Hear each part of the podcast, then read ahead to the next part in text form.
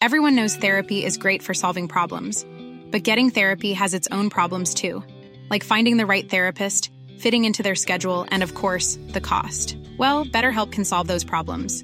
It's totally online and built around your schedule. It's surprisingly affordable too.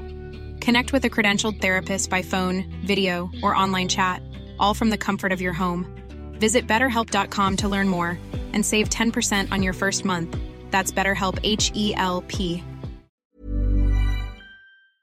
Ich muss jetzt mal ganz kurz ehrlich mit euch sein und mir auch was eingestehen. Es gibt echt viele Dinge in meinem Leben, bei denen ich absolut unstrukturiert bin. Aber die Nummer eins sind meine Finanzen. Ohne Witz. Es gibt Tage, an denen ich mich einfach nicht traue, auf mein Konto zu gucken. Und wenn ich das dann muss, weil ich weiß, oh, jetzt ist, glaube ich, meine Kreditkartenzahlung mal wieder fällig, dann habe ich richtig doll Herzklopfen. Und dann, äh, weißt du, ich gucke so, so ein bisschen nur mit einem Auge hin, wie bei einem Horrorfilm. So Decke übers Gesicht am liebsten und nur so mit einem Auge irgendwie drauf gucken. Und ganz ehrlich, das kann ja so nicht angehen. Und da passt unser heutiger Partner ganz wunderbar, denn Finanzguru hilft mir jetzt hoffentlich dabei, meine Finanzen in den Griff zu bekommen und mir nicht mehr so viel Stress zu machen. Und wer den Podcast aufmerksam hört, kann sich wahrscheinlich schon denken, dass ich genauso eine Kandidatin bin wie Amanda. Mir geht es da einfach eins zu eins genauso. Ich verliere total schnell den Überblick, auch weil ich ja einfach überhaupt nicht so gut mit Zahlen bin und so. Und da ist Finanzguru die perfekte Anlaufstelle für Menschen wie mich und Amanda, aber wahrscheinlich auch für viele von euch. Bei Finanzguru bekommt ihr nämlich den perfekten Überblick über eure Finanzen. Ihr könnt dort, wenn ihr möchtet, all eure Konten miteinander verbinden, also Girokonto, Kreditkarte, Depot oder auch zum Beispiel eure Kryptobörse. Und dann werden alle Einnahmen und Ausgaben automatisch kategorisiert und für euch übersichtlich in der App aufbereitet. Und nicht nur das, Finanzguru zeigt euch auch alle eure Verträge ganz übersichtlich an. Das heißt, wenn ihr erkennt, dass da ein überflüssiger Vertrag dabei ist, dann könnt ihr den ganz einfach mit einem Fingertipp rechtssicher über die App kündigen. Das sind aber nicht die einzigen richtig coolen Features von Finanzguru. Finanzguru kann nämlich auch noch mehr machen und zwar für euch ganz persönlich. Genau, mit Finanzguru Plus bekommt ihr nämlich detaillierte Budgetanalysen und auch personalisierte Finanztipps, also alles irgendwie perfekt auf euch zugeschnitten. Ihr habt auch Analysen eures Kaufverhaltens, die euch zur Verfügung stehen. Dann könnt ihr nämlich auch Veränderungen planen.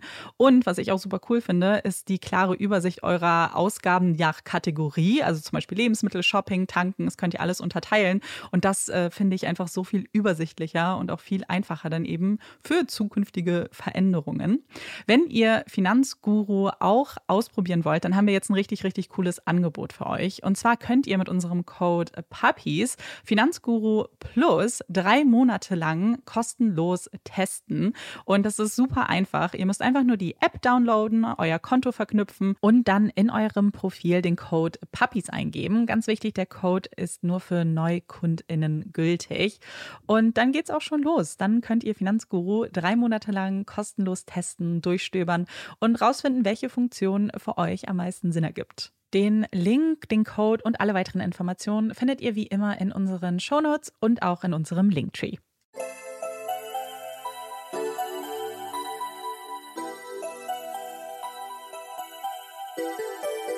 Herzlich willkommen bei Puppies in Crime, unserem True Crime Podcast. Ich bin Marike. Und ich bin Amanda. Bevor wir mit dem Fall für heute anfangen, möchten Marike und ich einmal Danke sagen. Und zwar Danke an euch, dass ihr uns so lange schon hört, nämlich ein Jahr lang. Heute ist quasi unsere Jubiläumsfolge, denn am 9. Dezember vor einem Jahr haben wir die aller, Folge hochgeladen. Das war, also ich kann es gar nicht glauben, dass es jetzt schon ein Jahr her ist. Die Zeit ist wahnsinnig schnell verflogen und vor allem ist das schon die 59. Folge. Also ich weiß nicht, hättest du gedacht, dass wir so viele Folgen produzieren? Ich weiß nicht, wir haben ja von Anfang an immer so ein bisschen gescherzt, ja. wie viele Folgen wir machen möchten. Aber gerade als wir vor einem Jahr das hochgeladen hatten, die erste Folge, hatten wir quasi auch noch so einen Probemonat bei unserem ja. Podcast-Host, ja. mit dem wir die Folgen hochladen. Und als wir dann uns, also ich glaube, da hatten wir schon die ersten Folgen hoch, als wir uns dann entschlossen haben, okay, wir machen jetzt quasi ein Jahresabo. Mhm. Und das war so ganz viel ja, Commitment mhm. für uns. Und wir waren so ein bisschen ängstlich und wir dachten beide so, hm, okay, das ist jetzt recht viel Geld was ist, wenn wir nicht so lange dabei bleiben? Ja. Und ich weiß auch noch, als wir unsere Mikros gekauft haben, war das auch so der Gedanke so, hm, und dann dachten wir beide so, ja, aber man kann die auch gut wiederverkaufen. das stimmt. Und ich glaube, so alle Entscheidungen waren immer so vor dem Hintergrund getroffen, oh mein Gott, was ist, wenn wir damit mhm. bald aufhören. Und jetzt ja. ist es einfach schon ein Jahr. Ja, und ich weiß noch, dass wir am Anfang gesagt haben, wir versuchen es einmal die Woche. Wenn wir es irgendwann nicht schaffen, ist nicht so schlimm. Aber wir haben es ziemlich gut durchgehalten. Ich bin sehr stolz auf uns beide, muss ich sagen.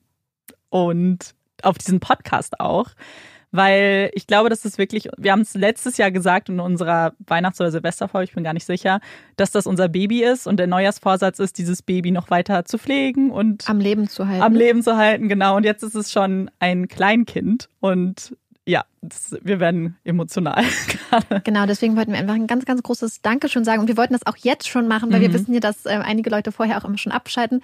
Also danke für alle die bei uns mhm. reinhören, die uns unterstützen, die, ja, also wir freuen uns einfach über jede Person, die uns hört. Genau. Und unseren Geburtstag möchten wir auch feiern. Aber mehr dazu gibt es dann nach dem Fall. Wenn euch das auch interessiert, dann empfehlen wir einfach dann noch dran zu bleiben. Und Marika hat den Fall aber für uns heute vorbereitet und ich bin sehr, sehr gespannt. Und heute begeben wir uns mit unserem Fall nach England, und zwar in den Norden, nach Liverpool, also in die Stadt, die der Welt die Beatles geschenkt hat. Es ist der 22. August 2007 und das Leben ist schön. Die Sonne strahlt, die Luft ist spätsommerlich warm. Ein perfekter, langer Sommerferientag. Nachdem die letzten Wochen so verregnet und verhangen waren, wirken die warmen, trockenen Tage fast wie eine Wiedergutmachung des Himmels. Ganz so, als wolle er sich dafür entschuldigen, den ersten Teil der Sommerferien mit so schlechtem Wetter bedacht zu haben. Reese Jones ist elf Jahre alt und freut sich über das Wetter. Denn gutes Wetter bedeutet Fußballwetter. Und Reese liebt Fußball. Wer als fußballbegeistertes Kind in Liverpool aufwächst, dem stellt sich früher oder später eine wichtige Frage. Für manche Kinder wird die Frage bereits vor der Geburt beantwortet. Andere stehen irgendwann selbst vor der Entscheidung. Sicher ist, dass es eine Frage ist, um die man sich nicht wirklich drücken kann. Eine wichtige Frage, eine Entscheidung fürs Leben. Rot oder blau? Wer bist du? Zu wem gehörst du? Und nein, hier geht es nicht um die rote oder die blaue Pille, wie im Film Matrix. Nein. Rot oder blau? Liverpool FC oder Everton FC? Eine Frage, die die ganze Stadt spaltet und die der elfjährige Reese ganz klar beantworten kann. Blau. Everton FC. Das ist seine Mannschaft. Reese ist stolzer Evertonian. Sein Herz schlägt blau. Selbst sein Zimmer ist blau, die Wände bemalt in den Farben seines Vereins, geschmückt mit Postern seiner Lieblingsspieler. Sie sind seine großen Idole. Reese gibt alles für seinen Verein, sitzt jedes Wochenende mit seinem großen Bruder Owen und seinem Papa Steven im Stadion und feuert sein Team an, kauft sich jedes neue Trikotset, das der Verein rausbringt. Es ist eine Treue, die Reese auch von den Spielern erwartet. Als Wayne Rooney, einer seiner Lieblingsspieler, Everton FC im Jahr 2004 den Rücken zukehrt und einen Vertrag bei Manchester United unterschreibt, kocht Reese vor Wut. Wie kann er nur? Seine Wut lässt der damals Neunjährige an seinem Poster aus, reißt es von der Wand, sticht der treulosen Tomate Rooney die Augen aus. Auf dem Poster, versteht sich. Ja, Rees Herz schlägt leidenschaftlich blau. Doch so gerne Reese den Spielern von Everton zuguckt und sie anfeuert, so gerne steht der Elfjährige auch selbst auf dem Platz. Könnte jeden Tag stundenlang auf dem Rasen stehen. Reese ist ein großes, vielversprechendes Talent. Das sehen nicht nur seine Eltern so, sondern auch die Trainer beim Furtree FC, wo Reese in der Kindermannschaft spielt. Kein Wunder. Schließlich trainiert Reese, seit er klein ist, mit seinem Papa Steven und seinem großen Bruder Owen im Garten hinter dem Haus. Und zwar so leidenschaftlich und so viel, dass der arme Rasen die Belastung irgendwann nicht mehr aussieht und von Rees Eltern durch fußballfreundlichen Kunstrasen ersetzt werden musste. Und jetzt ist es endlich soweit. Noch ein paar Stunden und dann geht das Fußballtraining los. Doch davor Davor gibt es noch ein paar Sachen zu erledigen. Ab in die Stadt. Mama Mel hat einen Termin beim Zahnarzt vereinbart und danach geht es noch ein bisschen shoppen. Reese braucht noch eine Krawatte für seine neue Schuluniform. Denn in ein paar Wochen, nach den Sommerferien, wird Reese die Grundschule hinter sich lassen und an der Highschool anfangen. Für Reese ein ganz schön aufregender Schritt. Eine neue Schule mit vielen neuen Gesichtern. Ein bisschen nervös ist er schon, macht sich Gedanken, wie es an der neuen Schule so sein wird und ob er schnell neue Freunde finden wird. Aber Mama Mel beruhigt ihn. Owen geht doch zur gleichen Schule. Und immerhin ein paar seiner alten Freunde aus der Grundschule werden auch dabei sein. Mach dir keine Sorgen, Reese. Nach dem erfolgreichen Krawattenkauf ist die neue Schuluniform nun endlich vollständig. Und sieht, das findet nicht nur Mama Mel so, echt schick aus. Ja, das findet auch Reese. Aber eine andere Sache findet er noch viel, viel aufregender. Die neue Sportuniform. Denn die ist wirklich der Hammer. Ein richtiges Sportoutfit mit Trikot von Nike. Wie cool ist das denn? Und dann auch noch in der besten Farbe der Welt in Blau. Reese, der kleine Trikotsammler, ist begeistert. Nur noch zwei Wochen, dann ist es soweit. Dann wird er mit seinen neuen und alten Freunden in seinem coolen Sportoutfit über den riesigen Sportplatz der Highschool jagen. Immer dem Ball hinterher, immer aufs Tor. Aufregung mischt sich mit Vorfreude. Aber erst einmal freut Reese sich auf heute Abend. Fußballtraining mit seiner Mannschaft. Noch kurz ein bisschen Xbox gezockt, einen Snack verdrückt. Bloß nicht zu viel. Darauf achtet Reese. Denn mit vollem Magen wird man träge. Dann die Schuhe an und Tschüss sagen. Jetzt aber los. Reese macht sich auf den Weg. Die Haustür fällt ins Schloss. Es ist nicht weit vom klaren Haus der Familie bis zum Trainingsplatz. Einmal die Straße entlang. Es ist eine Strecke, die Reese gerne läuft. Ganz alleine. Er ist ja schon ein großer Junge. Er mag die Selbstständigkeit. Doch Reese wird nicht weit kommen an diesem Tag. Schon ein paar Minuten später klopft es hartnäckig an der Haustür. Da steht er wieder, guckt seine Mutter an. Das Gesicht rot. Er ist vollkommen aus der Puste. Ich habe meinen Mitgliedsbeitrag vergessen. Dass Reese den Beitrag auch einfach ein paar Tage später hätte abgeben können, lässt er nicht gelten. Er will ihn unbedingt ganz pünktlich bezahlen. Unbedingt heute. Na dann, Reese nutzt die Zeit, in der seine Mutter nach ihrem Portemonnaie sucht, für einen kurzen Abstecher ins Wohnzimmer und gesellt sich zu seinem Papa. Kurz durchschnaufen, eine kleine Pause. Dann ist es gefunden, das Portemonnaie. Hier ist dein Geld. Mama! Reese guckt seine Mutter Mel mit großen blauen Augen an. Ja, den Hundeblick, den kann er. Also wenn er jetzt zu Fuß gehen würde, dann kommt er auf jeden Fall zu spät zum Training. Kein Problem. Ich fahre dich. Und so hüpfen Mutter und Sohn ins Auto, fahren die kurze Strecke zum Trainingsplatz. Das Auto hält an, Reese gibt seiner Mutter noch ein Küsschen auf die Wange und springt aus dem Wagen. Tschüss, Mama, ich werde zum Englandspiel wieder zu Hause sein. Und so läuft er davon, Reese, in seinem blauen England-Trikot, auf zu seiner Mannschaft. Den schönen warmen Sommertag auf dem Fußballplatz ausklingen lassen. Das Leben ist schön. Wieder zu Hause angekommen, nutzt Mel die abendliche Ruhe, um ein bisschen im Wohnzimmer rumzuwerkeln.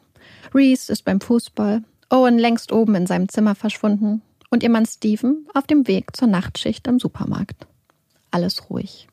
Perfekt für Mel und ihr Vorhaben. Der Fernseher läuft. Eine berühmte englische Daily Soap bietet mal mehr und mal weniger spannendes Hintergrundrauschen und Mel macht sich an die Arbeit. Entfernt die alte Tapete, die ihr schon so lange ein Dorn im Auge ist träumt davon, wie schön es wird, wenn sie den Raum endlich neu dekoriert hat. Die Zeit verfliegt. Mel ist völlig versunken in die Arbeit. Doch dann, plötzlich, ist die besinnliche Ruhe dahin. Ein lautes Klopfen reißt Mel aus dem Flow. Wow, da ist jemand ziemlich ungeduldig. Wer kann das sein? So laut klopft Reese normalerweise nicht. Es ist Owen, der von oben die Treppe herunterrennt und die Tür öffnet. Mel hört die Stimme von Tony, einem von Reese Fußballtrainern. Ist deine Mom da? Sie läuft in den Flur. Was ist denn los? Als er sie sieht, sprudeln die Worte aus Toni heraus. Ganz schnell. Reese wurde angeschossen. Mehr wisse er nicht. Wir müssen zu ihm. Los. Mel versteht die Worte und versteht sie auch nicht. Weiß gar nicht genau, was da los ist, was Toni ihr da gerade gesagt hat. Ahnt nur instinktiv, dass sie zu ihrem Sohn muss. Dass es wichtig ist, dass sie keine Zeit hat und dass sie Angst hat. Was ist passiert? Toni und Mel rennen los, auf ins Auto. Zum zweiten Mal an diesem Tag fährt Mel in Richtung des Fußballplatzes. Nur ist es diesmal Toni, der am Steuer sitzt, nicht sie. Schneller, schneller. Jeder Meter der kurzen Fahrt dehnt sich auf. Jeder Meter ein Meter zu viel. Sie will zu Reese, sofort. Dann denkt sie an Steven. Sie muss ihm Bescheid geben. Sie ruft ihn an, Doch ihr Handy ist fast leer. Reese wurde angeschossen. Viel mehr kann sie ihrem Mann nicht sagen, bevor das Display schwarz wird. Scheiße. Schneller, schneller. Da. Mel kann nicht glauben, was sie da, auf dem Parkplatz des Fir Tree Pubs sieht. Was ist hier los? Da steht eine riesige Menschentraube. Hunderte Menschen. Toni hält den Wagen an. Mel springt raus, rennt auf die Menschen zu. Jemand ruft in die Menge. Da ist seine Mutter. Die Menschen machen ihr Platz, machen den Weg für sie frei. Dann bleibt sie stehen. Da liegt jemand auf dem Boden, umgeben von Blut. Es ist ein kleiner Kinderkörper, ein kleiner Junge in einem blauen England-Trikot, das nun Blut getränkt ist. Es ist Reese, Reese. Mel rennt zu ihrem Sohn. Da ist eine Frau, über ihn gebeugt. Sie kümmert sich um ihn, erste Hilfe. Mel kniet sich neben sie, blickt in das Gesicht ihres Sohnes. Reese blaue Augen, die sonst vor Witz und Neugier so sprühen, sind ganz leer. Ist er noch da? Mel nimmt ihren Sohn, der sich erst Stunden vorher mit einem Küsschen auf die Wange verabschiedet hatte, ganz vorsichtig in den Arm. Hält ihn. Bleib bei mir, Reese. Ich liebe dich. Bleib bei mir. Alles wird gut. Bleib bei mir. Ein junger Sanitäter kommt durch die Menge. Der Krankenwagen ist jetzt da. Sie müssen ihn jetzt mitnehmen. Er muss ins Krankenhaus. Ins Krankenhaus, ja. Reese ist ein Kämpfer. Alles wird gut werden. Reese wird das packen. Die Fahrt im Krankenwagen ist für Mel kaum auszuhalten. Sie sitzt festgeschnellt da, kann Reese, der auf einer Liege liegt, nicht berühren. Er ist so nah und doch so weit, so unendlich weit entfernt. Wieder dehnen sich die Kilometer aus. Aus Minuten werden geführte Stunden. Jedes Abbremsen des Wagens unerträglich. Irgendwann wird der Wagen ein letztes Mal langsam, kommt zum Stehen. Die Türen gehen auf. Alle sind bereit, bereit für den kleinen Patienten mit der Schusswunde. Reese wird in den Operationssaal gebracht. Da liegt er nun. Mel beobachtet alles, sieht die Menschen in Kitteln, mit Handschuhen und Masken, die versuchen, ihrem kleinen Sohn das Leben zu retten. Menschen, die ihm ganz vorsichtig seine Sportkleidung vom Leib schneiden, sie in Plastiksäcke legen, genauso seine Fußballschuhe, seine Flasche, alles. Irgendwann, nach einer geführten Ewigkeit, ist auch Steven da, steht plötzlich neben ihr. Was zum Teufel hat so lange gedauert? Wo warst du? Wo warst du? Steven war gerade auf dem Weg zu seiner Nachtschicht gewesen, als Mel ihn anrief, die Stimme panisch. Reese wurde angeschossen. Das waren ihre letzten Worte gewesen, bevor die Verbindung abbrach. Angeschossen. Was denkt man da schon? Steven macht sich sofort auf den Weg zurück, zurück zu Reese und Mel, und hat doch keinen blassen Schimmer, was eigentlich los ist. Bestimmt hat ein anderes Kind Reese mit einer Spielzeugpistole erwischt, denkt er. Das ist gemein, das ist schmerzhaft, aber das überlebt man. Ja, so muss es gewesen sein. Doch als er schließlich am Third Tree Pub ankommt, ist die Polizei schon vor Ort, sperrt den Platz ab. Steven sieht eine Blutlache auf dem Boden, hat immer noch keine Ahnung, was passiert ist und weiß nicht, wo Mel und Reese nun sind. Doch langsam ahnt er, dass es ernst ist. Die große Blutlache, die Panik in Mels Stimme, die ganze Polizei, die Menschen, die Erschütterung in den Gesichtern. Sie sind im Krankenhaus, ruft jemand. Natürlich, das Krankenhaus. Steven springt zurück hinter Steuer, tritt aufs Gas, fährt zum nächstgelegenen Krankenhaus. Doch da ist Reese nicht. Das Personal schickt ihn weiter zum Kinderkrankenhaus. Das Kinderkrankenhaus am anderen Ende der Stadt. Steven tritt auf das Gaspedal, wird von Minute zu Minute ängstlicher und ungeduldiger. Will endlich wissen, was los ist, wie es Reese geht, was passiert ist. Jetzt ist er da, steht neben Mel sieht seinen kleinen Reese, seinen kleinen Sohn, so leblos und verloren. Ganz weit weg auf dem Operationstisch. Darum das sorgsam choreografierte Chaos, all die Menschen, all die Maschinen, das Piepen, das Blut, all die vergeblichen Versuche. Weiß jetzt, dass es keine Schreckschusspistole war, die seinen Sohn das angetan hat. Wünscht sich, es wäre eine gewesen. Hofft und bangt. Eine der Krankenschwestern bittet Mel und Steven mit in den Operationssaal. Sie sollen sich ans Fußende des Tisches stellen, Reese kleine, kalte Füße massieren, ihm zeigen, dass sie da sind. Mel und Steven stehen nun mitten im Chaos, wie zwei Aliens, wie eine kleine Insel im Auge des Sturms. Sie massieren Reese kalte Füße, lauschen den Anweisungen des leitenden Chirurgen, hören die Worte, doch sie machen keinen Sinn. Es ist unwirklich. Reese ist ein Kämpfer. Ein Kämpfer. Doch manche Kämpfe können nicht einmal kleine Zählkämpfer wie Reese gewinnen. Alle zurücktreten. Die Worte des Chirurgen beenden das Chaos. Alle zurücktreten. Was? Was heißt das? Nein, nein, nein. Sie können den Ursprung der Blutung im Hals nicht lokalisieren, können sie nicht stoppen. Sie können nicht aufhören. Reese ist ein Kämpfer. Reese wird das schaffen. Sie müssen weitermachen. Sie können nicht aufhören. Mel schreit in den Saal. Um 20.46 Uhr wird ihr kleiner Sohn, ihr kleiner Kämpfer, für tot erklärt. Nein, das kann nicht sein. Ich werde zum Englandspiel wieder zu Hause sein. Das hatte Reese doch gesagt. Er muss doch in zwei Wochen die Schule anfangen. Er hat seine neuen Sportklamotten noch gar nicht eingeweiht. Das geht nicht. Nein. Der Chirurg ist ganz ruhig. Es gibt nichts mehr, was sie für Reese tun können. Sie haben alles versucht. Das war's. Reese ist tot. Mel und Stephen werden in den Angehörigenraum gebracht, werden mit großen Augen von ihrer Familie erwartet. Wie geht es ihm? Er ist tot. Niemand kann es glauben. Und auch Mel kann das, was sie da gerade gesehen hat, was sie gehört hat, was man ihr gesagt hat, nicht glauben, nicht verarbeiten. Reese kann nicht tot sein. Das geht einfach nicht. Sie werden gebeten, nach Hause zu fahren. Gehen Sie nach Hause. Sie können hier nichts mehr tun. Wir können nichts mehr tun. Doch Mel will nicht. Wie kann sie Reese hier alleine lassen? An diesem fremden Ort, mit all diesen fremden Menschen. Mel weigert sich zu gehen. Okay. Man sagt ihnen, dass sie Reese im Leichenschauhaus sehen können, wenn sie noch kurz warten. Ja, bitte. Mel muss ihren Sohn sehen, ihn halten, ihm ein Küsschen geben. Er braucht doch sein gute Nachtküsschen. Mel und Steven laufen weiter zum Leichenschauhaus. Der Weg ist weit. Einmal quer über das Gelände. Es ist dunkel. Dann sind sie da, betreten das Gebäude, blicken durch die Glasscheibe auf ihren Sohn. Er ist ganz allein, ganz verloren mitten in dem kalten, sterilen Raum. So klein, so weit weg. Sie dürfen nicht zu ihm. Keine Umarmung, kein guter Nachtkuss. Mel kann es nicht glauben. Ihr Herz explodiert fast. So stark ist der Wunsch, ihren Sohn in den Arm zu nehmen und ihn zu berühren. Sie müssen nach Hause. Bitte gehen Sie jetzt. Sie müssen jetzt gehen. Elf Jahre lang waren sie zu viert gewesen. Familie Jones. Mel, Stephen, Owen und Reese.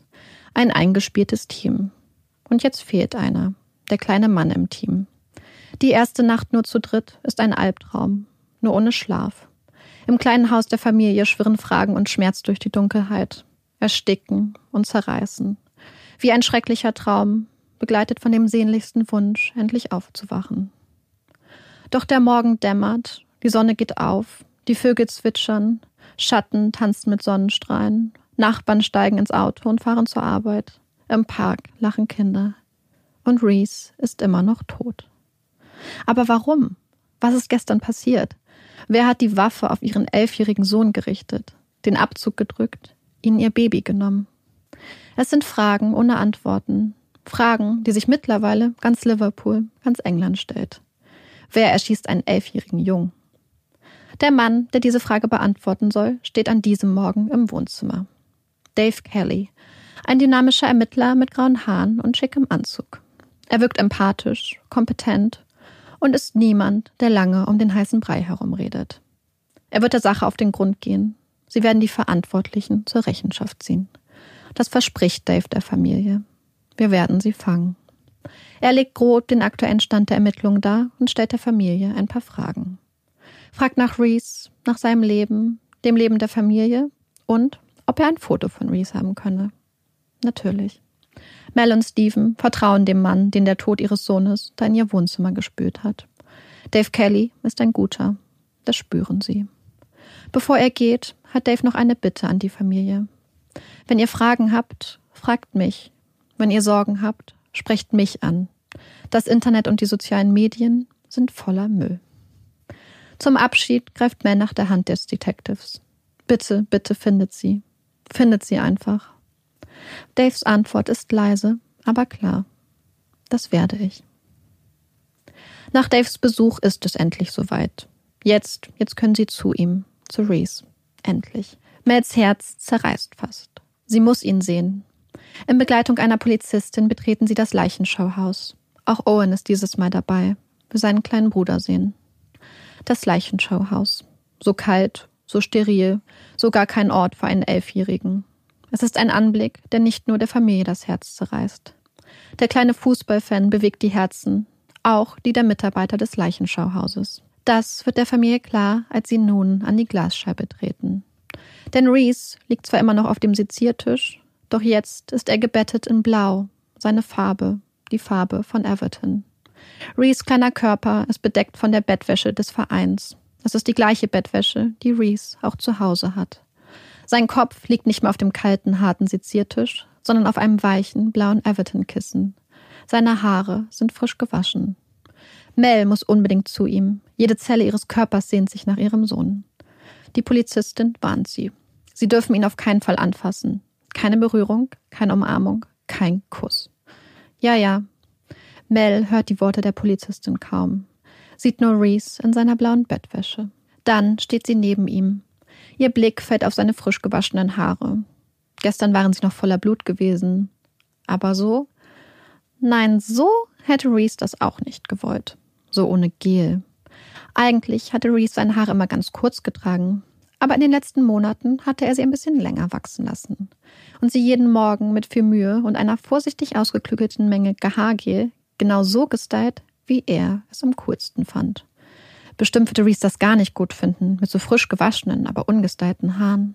Nein, ganz bestimmt nicht. Mel greift nach seinen Haaren und richtet sie behutsam her, so wie es Reese gefallen hätte. Dann beugt sie sich zu ihm runter, gibt ihm einen Kuss, ganz schnell. Fassen Sie ihn nicht an.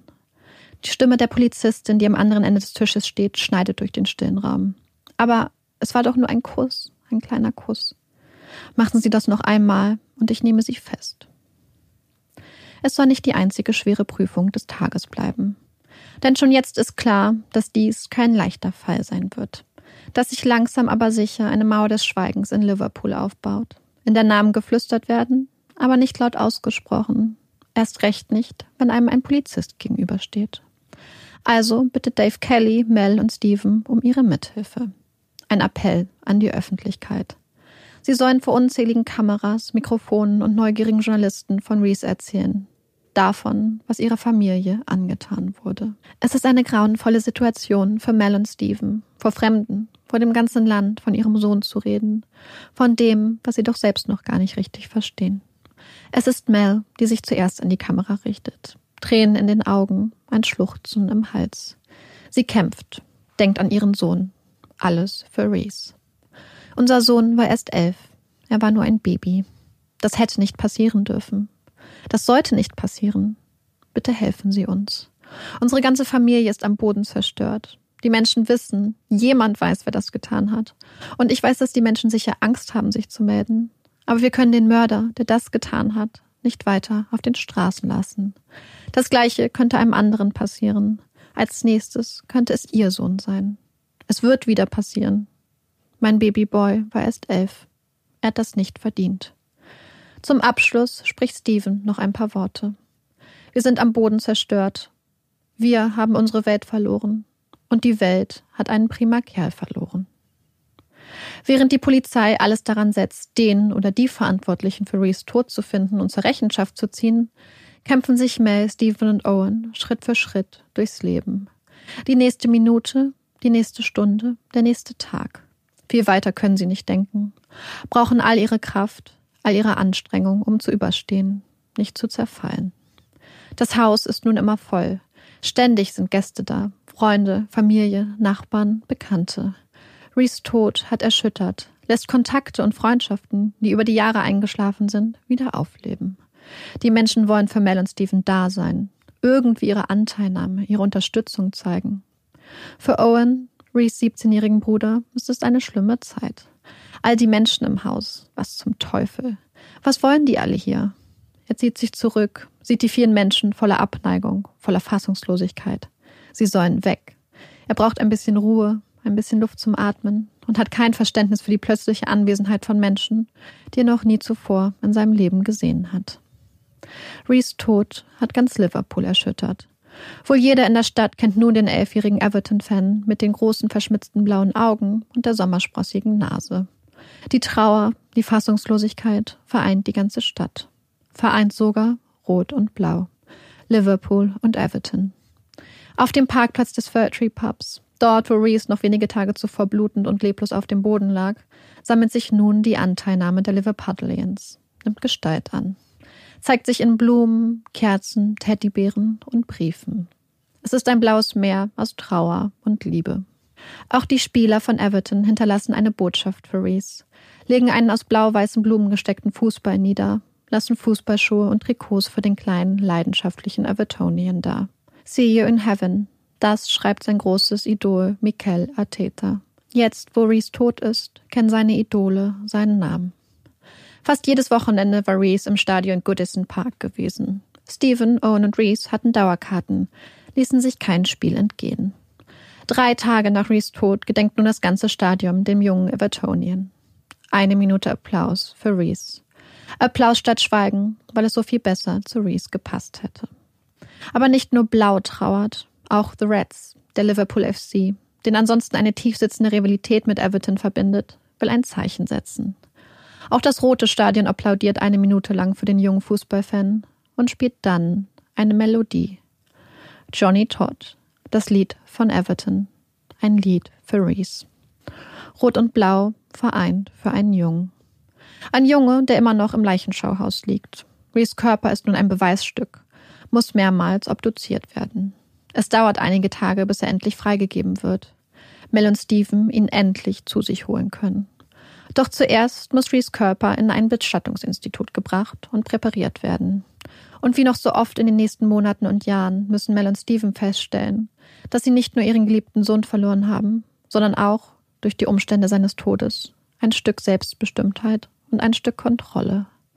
Denn die Polizei rät ihnen dringend, Reese nicht in einem Bestattungsinstitut in der Nähe ihres Hauses, in ihrer Nachbarschaft zu bringen. Das wäre zu nah. Fremde könnten versuchen, in das Institut einzudringen, einen Blick auf ihren Sohn zu erhaschen.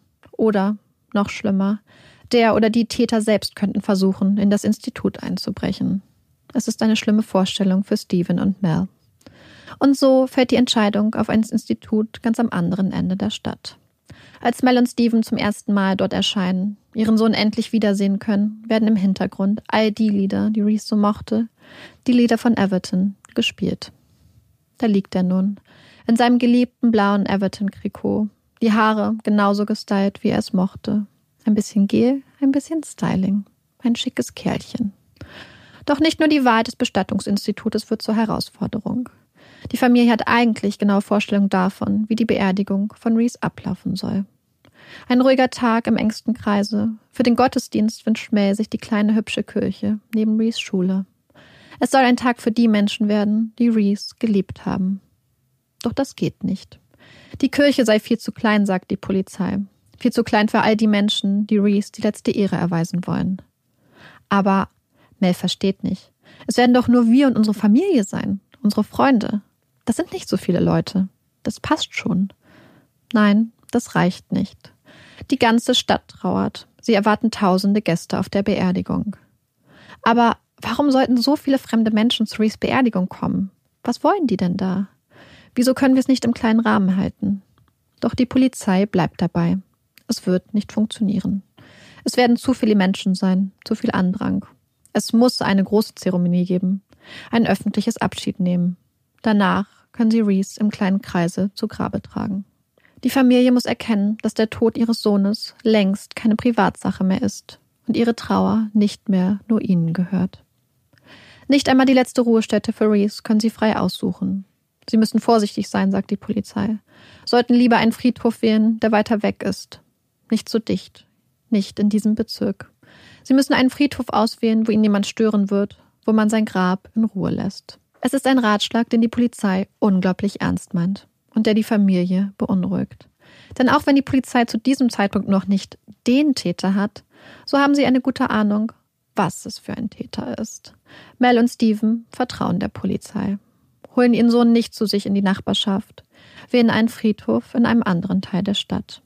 Es ist eine harte Entscheidung, ihren Sohn so weit weg zu beerdigen, ihn künftig nur noch mit dem Auto besuchen zu können. Doch bevor Reese zu Grabe getragen wird, bevor sie Abschied nehmen müssen, darf die Familie ihr Nesthäkchen noch einmal ein letztes Mal nach Hause holen. Drei Tage haben sie nun Zeit. Reese wird im Wohnzimmer aufgebahrt. Der Sarg, natürlich in Blau, auf der Seite das Everton-Logo. Reese hätte das bestimmt gut gefunden. Drei Tage. Drei Tage, an denen Mel ihrem Sohn nicht von der Seite weichen wird. Drei Tage, in denen sie das Haus nicht verlassen wird, nicht einmal ins Bett gehen wird. Jede Sekunde da sein will, ihm noch einmal nah sein möchte. Dann ist es soweit. Es ist der Tag der Beerdigung, des Abschiedes. Mels Herz bricht. Sie steht im Wohnzimmer, die Hand auf Reeses Sarg. Sie will ihn nicht loslassen, ihn nicht noch einmal verlieren. Sie redet mit ihm, sagt ihm, was sie heute vorhaben, dass sie ihn lieben, ihr Baby. Dann geht es los. Rees letzte große Reise. Eine letzte Reise, begleitet von Freunden und Familie und von den Menschen aus Liverpool. Hunderte Menschen säumen die Straßen vor dem Haus der Jones, wollen Abschied nehmen von Rees. Sie tragen Fußballtrikots. Blau, rot, bunt. Langsam setzt sich der Trauerzug mit dem Bestattungswagen an der Spitze in Gang, fährt durch die Straßen Liverpools, vorbei an Goodison Park, dem Stadion von Everton, vorbei an all den Menschen in blauen Trikots, die nun davor stehen, die Blumen dabei haben, dem man den Schmerz im Gesicht ansieht. Sie fahren weiter, vorbei an den Schülern einer Schule, die nur mit gebeugtem Kopf am Straßenrand stehen und Reese die letzte Ehre erweisen. Vorbei an all den Menschen, die aus ihren Häusern, von ihrem Arbeitsplatz gekommen sind, um ihrer Trauer, ihrem Mitgefühl Ausdruck zu verleihen. Schließlich kommt der Trauerzug vor der großen Kathedrale zum Stehen. Um sie herum ein Meer aus Rot und Blau. Rot und Blau, vereint für Reese. Das blaurote Meer spürt in die Kathedrale hinein, führt die Bänke und Gänge. Auf den Schultern seines Bruders, seines Vaters und seiner beiden Onkel wird Reese blauer Sarg durch die Menge getragen. Dann spielen sie ein letztes Mal das Everton-Lied für Reese. Nach dem Abschiedsgottesdienst geht es weiter, weiter zum Friedhof. Jetzt sind es nur noch Freunde und Familie, ein kleiner, enger Kreis. So, wie sie es sich gewünscht haben. Die Tränen fließen frei, als der kleine Sarg in die Erde gelassen wird. Goodbye, Baby Boy. Eine Stadt vereint in der Trauer um einen kleinen Jungen, der brutal aus dem Leben gerissen wurde. Eine Stadt, die da sein will, zusammenrückt und die doch schweigt. Denn während Mel, Stephen und Owen von ihrem Sohn, ihrem kleinen Bruder Abschied nehmen müssen, ermittelt das Team um Dave Kelly mit Hochdruck nach dem oder den Tätern. Sie hören Namen, geflüstert und getuschelt, Vermutungen, Verdächtigen. Doch die Namen sind wie Rauch. Sie sind da, sind überall, doch man bekommt sie nicht zu fassen. Kaum jemand traut sich eine offizielle Aussage zu machen. Die Täter geschützt von einer Mauer des Schweigens. Mel hat es Dave schon früh gesagt. Er solle sie da bitte raushalten. Bitte nenn uns keine Namen. Erzähl uns nicht von Durchbrüchen und Festnahmen.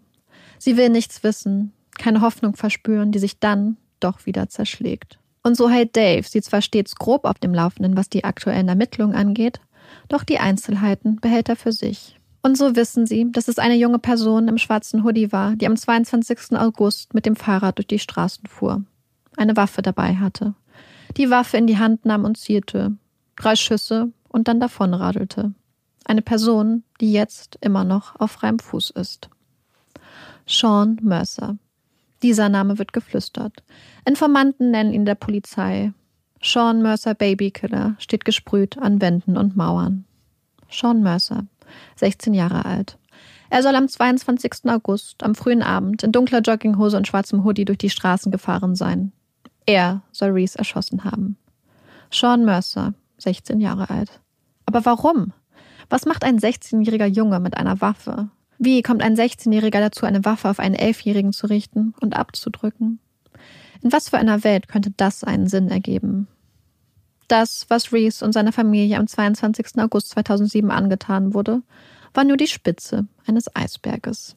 Der vorläufige, grausame Höhepunkt eines seit Jahren schwelenden Konfliktes, der mit Fäusten, Messern und Schusswaffen ausgetragen wird. Es ist der Kampf um die Vormachtstellung im Postbezirk L11 in Liverpool.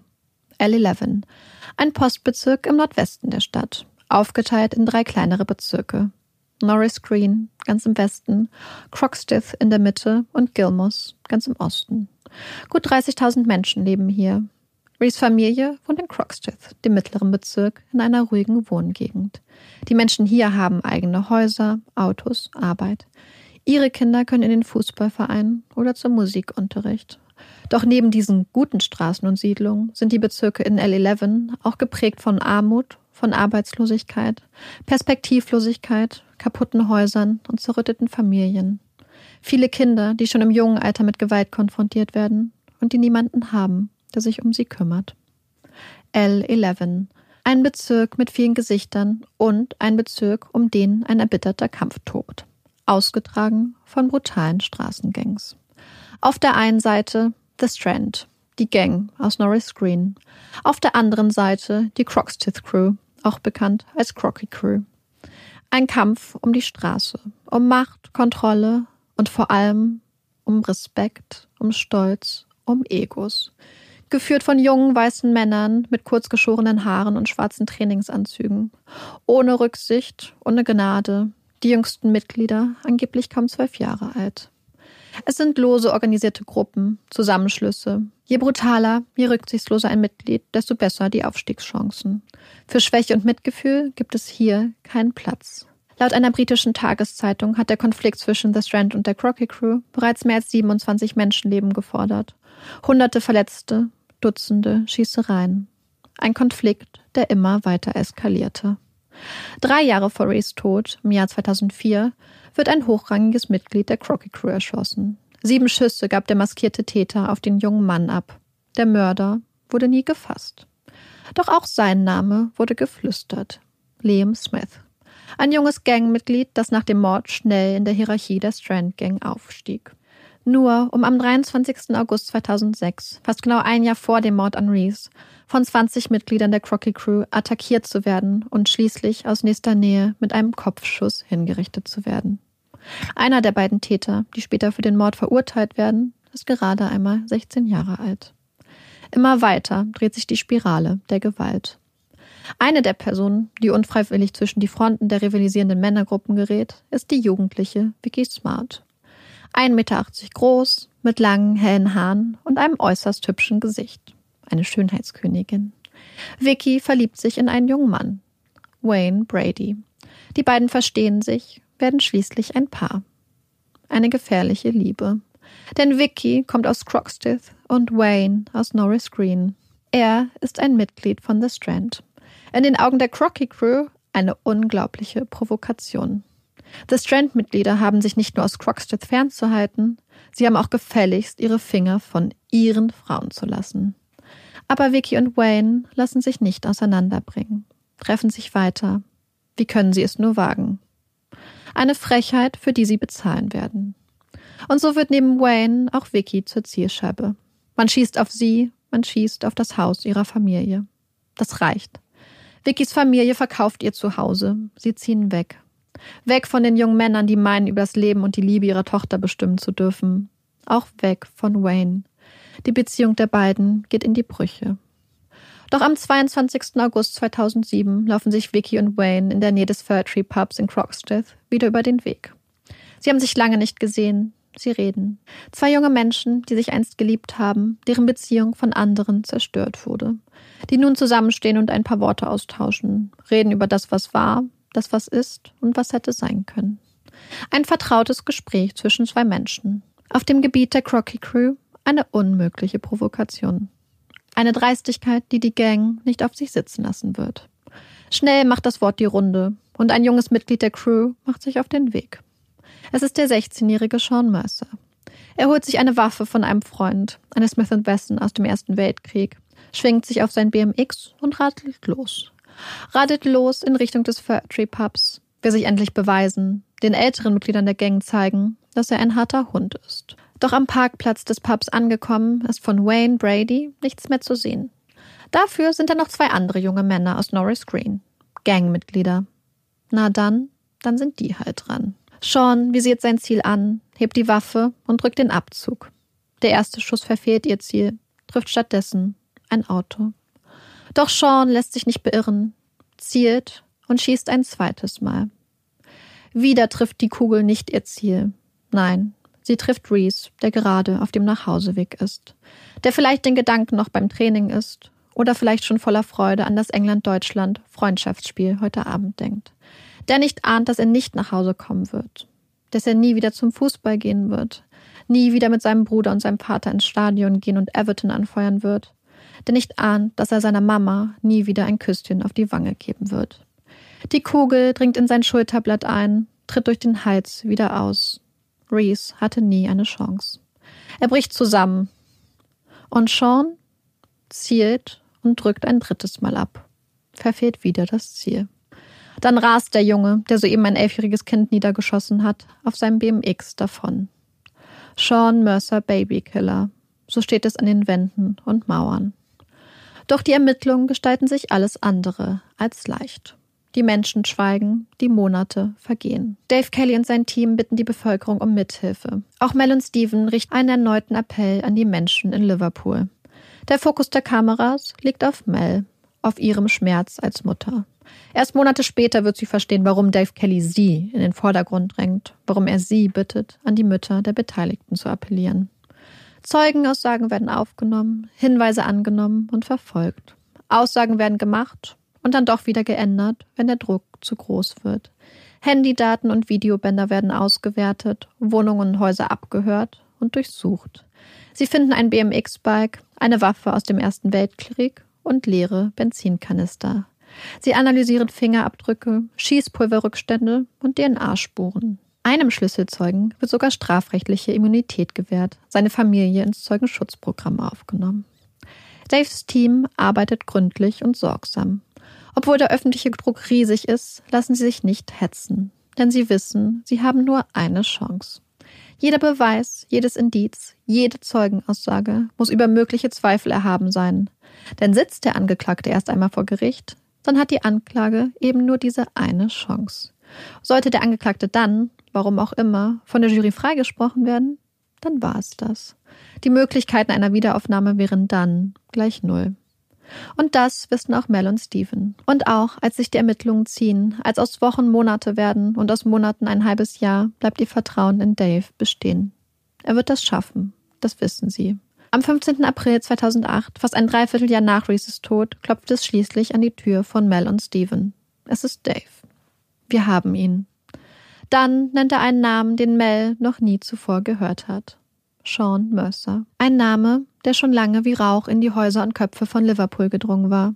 Nur hier, in dieses eine Haus, hatte er es nicht geschafft.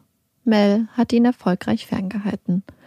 Die Polizei hatte im Morgengrauen zugeschlagen. Neben Sean Mercer wurden noch zehn weitere Menschen verhaftet. Ein paar Tage später gibt es eine erste Anhörung im Amtsgericht, bevor der Fall schließlich an das Crown Court, das Krongericht, verwiesen wird. Als Sean Mercer, der angebliche Mörder ihres Sohns, zur Anklagebank geführt wird, kann Mel ihren Augen kaum trauen. Ein Kind. Sean Mercer ist ein Kind. Er sieht so viel jünger aus, als er es eigentlich ist. Sean Mercer Babykiller hat selbst noch ein Babyface. Bei der Anhörung plädiert Sean Mercer auf nicht schuldig. Der Fall wird ans Krongericht verwiesen. Im Oktober geht es los. Und so, nach Monaten des Wartens auf einen Namen, beginnt nun das Warten auf den Prozessbeginn und auf ein Urteil. Rees erster Todestag fällt in diese Zeit des Wartens. Ein Jahr ist es nun her, dass Rees ihnen genommen wurde. Mel und Steven verbringen den Tag bei ihm, fahren ans andere Ende der Stadt zu seinem Grab. Schon ein ganzes Jahr ohne Rees. Sie sind oft hier, meistens mehrmals pro Woche. Einfach ein bisschen Zeit mit ihrem Sohn verbringen, ein bisschen quatschen, ein bisschen erzählen, was gerade so alles passiert, wie sehr sie ihn vermissen, wie sehr sie ihn lieben. Ab und zu kommen Freunde von Reese dabei, Freunde von ihnen, Familie, legen Blumen nieder, bleiben kurz stehen und denken an den kleinen Jungen mit dem frechen Lächeln. Immer noch kämpfen Mel und Stephen sich von Tag zu Tag, spüren den Verlust ihres Sohns in jeder Faser ihres Seins. Mit jedem Tag, den sie kämpfen, kommt der Tag des Prozessbeginns ein bisschen näher. Es ist an einem Nachmittag im September, kurz bevor es losgeht, als Dave Kelly wieder vor der Tür steht und mit ihnen reden will.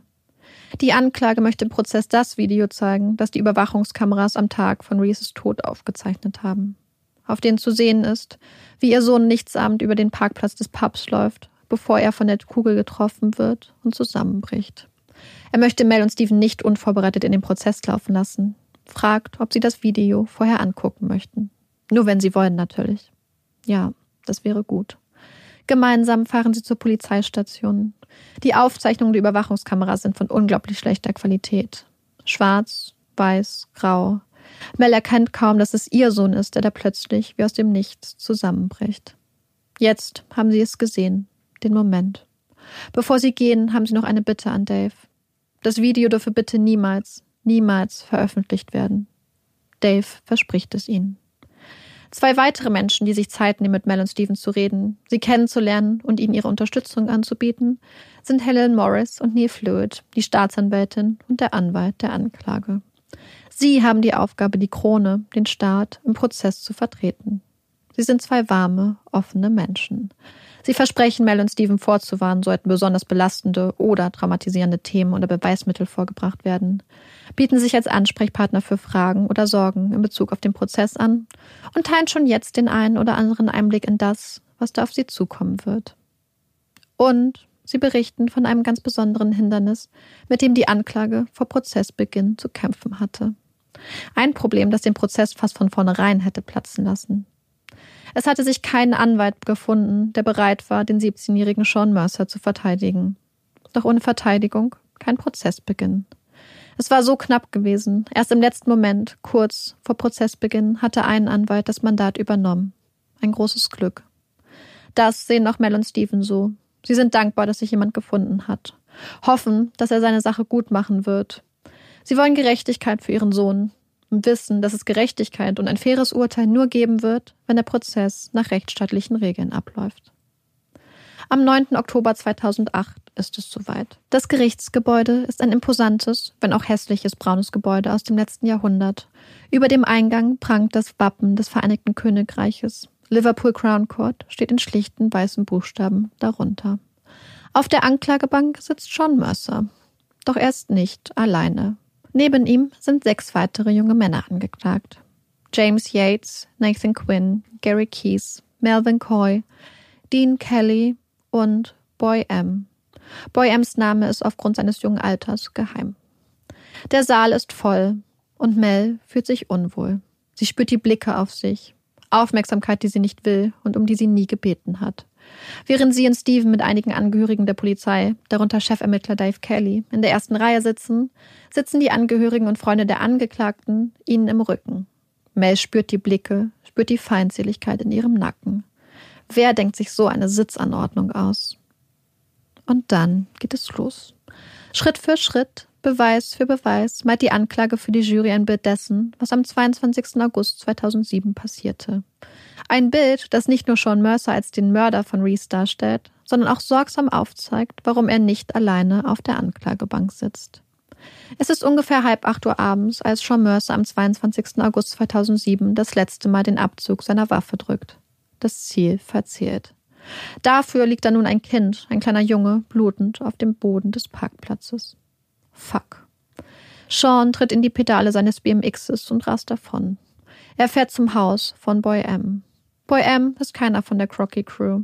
Er hat eine Lernbehinderung, wurde vor Jahren so brutal von den anderen Jungs zusammengeschlagen, dass er seitdem sein Haus nicht mehr verlässt. Er ist ein Mobbingopfer, ein Schuhabtreter für die anderen Jungs, die so viel härter sind als er, die ihn immer nur ausnutzen. Und jetzt steht er auf einmal Sean Mercer in seinem Haus, drängt zu ihm ins Zimmer. Von dort aus ruft Sean seine Kumpels an. Sie sollen herkommen. Boy M bleibt still. Er hat Angst vor den anderen jungen Männern. Der erste Anruf geht an Boy X. Boy X sitzt, anders als die anderen, nun jedoch nicht auf der Anklagebank. Er wird später im Prozess aussagen, hat hierfür volle strafrechtliche Immunität sowie Zeugenschutz für sich und seine Familie erhalten. Sean Mercer befiehlt Boy X vorbeizukommen. Boy X kommt und nimmt Mercer die Tatwaffe ab. Er nimmt sie mit nach Hause, versteckt sie ein paar Tage bei sich, bis sie von einem der anderen Angeklagten abgeholt wird. Nachdem die Tatwaffe aus dem Weg geschafft ist, macht Mercer sich daran, die anderen Beweisstücke zu vernichten. Ein Freund kümmert sich um das BMX, holt es ab, zerlegt es in seine Einzelteile und entsorgt sie nach und nach. Ein anderer Freund bringt ihm Wechselkleidung. Um 20 Uhr, kaum eine halbe Stunde nachdem Sean Mercer den tödlichen Schuss auf Reese abfeuerte, holen ein paar der älteren Crocky-Mitglieder sie ab. Die Fahrt führt raus aus Croxteth, weiter in den Norden, in einen anderen Bezirk. In einer leeren Garage muss Mercer sich ausziehen. Dann übergießen seine Freunde ihn mit Benzin. Versuchen so Schmauchspuren und Pulverrückstände zu beseitigen. Mercers schwarze Jogginghose und sein schwarzer Hoodie werden verbrannt. Um 20.46 Uhr wird Reese Jones im Kinderkrankenhaus für tot erklärt. Ungefähr eine Viertelstunde später fährt John Mercer nach seinem Benzinbad und in frischer Kleidung nach Hause. Alles erledigt. Die Verteidigung bestreitet diese Version der Geschehnisse. Mercer hätte schließlich ein Alibi. Und die Verteidigung versucht Zweifel zu wecken, ob die angebliche Tatwaffe, die Smith Wesson aus dem Ersten Weltkrieg, wirklich die Waffe ist, mit der Reese erschossen wurde. Es geht um ein paar technische Details. Verschiedene Typen von Pulverrückständen auf der angeblichen Tatwaffe. Eigentlich hätte man davon ausgehen können, zwei verschiedene Arten von Pulverrückständen auf der Waffe zu finden. Doch bei der Untersuchung der Waffe gab es nur eine Art. Zwar gäbe es verschiedene andere Erklärungen, warum das so ist, aber eine der möglichen Erklärungen ist nun mal die, dass diese Waffe nicht die Tatwaffe ist. Das ist nicht gut. Das ist gar nicht gut. In dubio pro reo im Zweifel für den Angeklagten. Das altbekannte Spiel. Die Verteidigung muss nichts beweisen, es reicht, wenn sie Zweifel weckt. Es ist die Anklage, die, über jeden Zweifel erhaben, beweisen muss, dass hier auf der Anklagebank die Schuldigen im Mordfall Reese Jones sitzen. Was sie wohl niemandem beweisen müssen, ist, dass zumindest sechs der jungen Männer auf der Anklagebank Menschen ohne Anstand und ohne Mitgefühl sind. Es beginnt am ersten Tag, noch bevor die Anklage verlesen wird, und zieht sich über den gesamten Prozesszeitraum. Auf der Anklagebank wird gescherzt, gelacht, herumgealbert. Es wird nicht zugehört, es wird ignoriert, dem Richter wird der Rücken zugedreht. Es werden Luftküsschen in den Zuschauerraum geworfen und Papierflugzeuge gebaut. Keine Demut, keine Reue, kein Respekt. Nur einer der jungen Männer sticht etwas heraus. Es ist Boy M., der Junge mit dem einsamen Leben. Er dreht sich zu Mel, guckt sie an, sucht ihren Blick, formt mit den Lippen die Worte, es tut mir leid. Um ihn herum das pure Chaos. Mel kann nicht glauben, wie die jungen Männer sich aufführen. Wieso dürfen die das? Als sie einmal während des Prozesses weinend aufsteht und den Saal verlässt, lässt der Richter sie streng ermahnen. Entweder sie reißt sich zusammen oder sie muss dem Prozess fernbleiben. In Mels Augen eine himmelschreiende Ungerechtigkeit. Es geht um den Tod ihres Sohnes. Wieso dürfen die da lachen und stören und sie darf nicht einmal den Saal verlassen? Es ist Dave Kelly, der Schafermittler, der ihr schließlich erklärt, dass hinter dieser scheinbaren Ungerechtigkeit eine kluge Strategie steckt. Der Richter lässt die Angeklagten gewähren und zeigt der Jury so ihr wahres Gesicht. Wohl kaum eine Zeugenaussage könne in dieser Klarheit die Abgebrühtheit, die Respektlosigkeit, die Empathielosigkeit der Angeklagten zeigen, wie sie selbst mit ihrem Verhalten. Ermahnt er hingegen Mel, wenn sie weint, geht er sicher, dass ein möglicher späterer Schuldspruch nicht wegen vermeintlicher Voreingenommenheit des Richters oder unlauterer Beeinflussung der Jury angegriffen werden kann. Mel versteht, sieht den Prozess von nun an in einem etwas anderen Licht, will, dass die Jury alles sieht und alles versteht. Aber ein schlechter Charakter allein reicht für eine Verurteilung nicht. Und die gezielten Fragen der Verteidigung haben möglicherweise ein tiefes Loch in die Version der Anklage gerissen. Die Chancen eines Schuldspruchs kann zu diesem Zeitpunkt niemand einschätzen. Sie müssten sich auf alles gefasst machen, warnt man Mel und Stephen. Zu diesem Zeitpunkt ist es gut ein Jahr her, dass Mel und Stephen sich in einem zweiten emotionalen Appell an die Öffentlichkeit gerichtet und um Mithilfe gebeten hatten. Mel und ihr Schmerz als Mutter standen damals im Fokus. Alle Augen, alle Kameras waren auf sie gerichtet. Eine Tatsache, die für Stephen schwer zu verstehen war. Denken die Menschen etwa, dass sein Vater weniger um seinen Sohn trauert? Dass sein Schmerz kleiner ist? Dass sein Herz nicht jeden Tag aufs Neue bricht? Sie hatten es nicht verstanden. Doch sie vertrauten Dave. Wenn er sie darum bittet, wird er schon seine Gründe haben. Auch wenn es schwer zu ertragen ist. Dave hatte Gründe für seine Bitte. Gründe, die sie nun im Prozess vor Augen geführt bekommen. Denn nach dem tödlichen Schuss auf Reese wurden nicht nur die Mitangeklagten in den Strudel der Ereignisse gerissen. Da ist zum einen die Mutter des Hauptangeklagten, Jeanette Mercer. Sie hatte die Polizei in Bezug auf eines der Hauptbeweisstücke, dem silbernen BMX, mehrfach angelogen. Behauptet, ihr Sohn besäße gar kein Fahrrad in dieser Farbe. Dann sind da noch die Eltern von James Yates. Yates wäre es gewesen, der schon Mercer die Waffe gegeben hatte. Als seine Eltern von der Tat erfahren, setzen sie alles daran, um ihren Sohn vor den Konsequenzen zu schützen. Niemand soll ihm nachweisen können, dass er ein Mitglied der Crocky Crew war, dass er die Tatwaffe beisteuerte. Um das zu erreichen, verbrennen sie die SIM-Karte seines Handys. Eine Aktion, die akustisch von Abhöreinrichtungen, die die Polizei im Rahmen der Ermittlungen im Haus platzierte, aufgezeichnet wurde. Doch nicht nur dieser Moment wird aufgezeichnet, sondern auch eine Aussage von Yates Mutter, die fast den ganzen Gerichtssaal zusammenzucken lässt. Oh mein Gott, klingt ihre Stimme in der Aufnahme. Das ist ganz schön mutig, oder? Wer auch immer geschossen hat, hatte ganz schön Eier. Ganz schön mutig. Die Worte einer Mutter. Die Mutter eines anderen Angeklagten begleitete ihren Sohn sogar bei dem Versuch, eine wichtige Zeugin dazu zu bringen, ihre Aussage zu ändern. Mütter und Väter, die lügen, verbrennen und einschüchtern. Das sind die Eltern von denen da auf der Anklagebank. Das sind die Leute, an die Mel appellieren sollte. Vergebliche Mühe? Nein, nicht ganz. Denn da sind noch die anderen Eltern. Genau genommen zwei Mütter und eine Oma. Da ist zum einen die Mutter von Dean Kelly. Ihr Sohn war es, der Sean Mercer und damit indirekt auch all den anderen Angeklagten ein Alibi verschafft hatte. Sean Mercer wäre den ganzen Abend bei ihm gewesen. Sie hätten gemeinsam eine DVD geschaut. Als Dean Kellys Mutter in den Zeugenstand tritt, bestätigt sie zwar, dass Sean Mercer an diesem Abend da gewesen war, jedoch nur am frühen Abend, während sie eine Seifenoper geguckt hatte. Um halb acht wäre er längst nicht mehr da gewesen.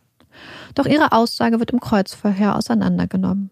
Sie ist ehrlich und gibt zu, dass sie ein Alkoholproblem hat, dass sie auch an diesem Abend getrunken hatte. Muss schließlich zugeben, dass sie nicht mit hundertprozentiger Gewissheit sagen kann, von wann bis wann Sean genau bei ihnen zu Hause war. Wieder ein Rückschlag für die Anklage. Wir wissen nicht, warum sich Sean Mercer am Abend des 22. August 2007 ausgerechnet dafür entschied, zum Haus von Boy M und seiner Mutter zu fahren. Er war seit über einem Jahr nicht mehr dort gewesen. Boy M war kein Mitglied der Crocky Crew und sogar als Grass, also als Verräter, verrufen. Auf dem ersten Blick nicht die optimale Anlaufstelle, um sich nach einem Verbrechen eine weiße Weste zu verschaffen. Vielleicht dachte Sean, Boy M würde schon nichts sagen, wäre leicht für seine Zwecke zu missbrauchen würde schon stillhalten. Er, das kleine Mobbing-Opfer, das nie das Haus verlässt. Und er hatte recht. Boy M hielt still, ließ Sean Mercer und seine Freunde gewähren. Doch Boy M hat auch eine Mutter und eine Oma. Seine Mutter war es, die der Polizei gegenüber berichtete, wie Sean Mercer am Abend des 22. August um kurz nach halb acht bei ihnen vor der Tür stand. Wie ihre Mutter ihn hereinließ und er in das Zimmer ihres Sohnes stürmte wie später nach und nach die anderen Angeklagten auftauchten, wie sie alle, bis auf OEM, schließlich das Haus verließen und wegfuhren. Das erzählt sie so der Polizei. Eine Aussage, die sie alle den Kopf kosten könne. Eine Aussage, die unbedingt geändert werden muss. Es ist Nathan Quinn, einer der Mitangeklagten, der gemeinsam mit seiner Mutter bei ihr auftauchte. Gemeinsam reden er und seine Mutter auf sie ein. Sie habe sich doch sicher geirrt, was das Datum angeht. Hm, ein kleiner Fehler. Es wäre sehr viel besser für alle Beteiligten, wenn sie zur Polizei gehen und ihre Aussage ändern würde. Jeder kann sich mal irren. Auch dieses Gespräch wird von den Abhörvorrichtungen der Polizei aufgezeichnet. Ich werde keine Lügen erzählen. Wenn Mercer nichts zu verstecken hat, dann ist es doch egal, wenn ich ihm erzähle, dass er hier war. Hört man die Mutter vom Boy M sagen. Dann die Stimme der anderen Mutter. Ich denke, das solltest du dir noch einmal gut überlegen. Der Druck zeigt Wirkung. Die Mutter von Boy M geht schließlich zur Polizei und ändert ihre Aussage. Sie habe sich geirrt. Es wäre der 21. August gewesen, nicht der 22. Das war vor einigen Monaten. Jetzt sitzen sie hier im großen Saal des Liverpool Crown Court. Auf der Anklagebank sechs junge, gefährliche Männer. Im Nacken die Angst. Sie weiß, dass die Polizei sie nicht schützen kann, dass man sie nicht ins Zeugenschutzprogramm aufnehmen wird. Die Spannung steigt. Niemand weiß, ob es heute der 21. oder der 22. August sein wird. Sie fängt an zu erzählen. Es ist der 22. August, der Tag der Tat.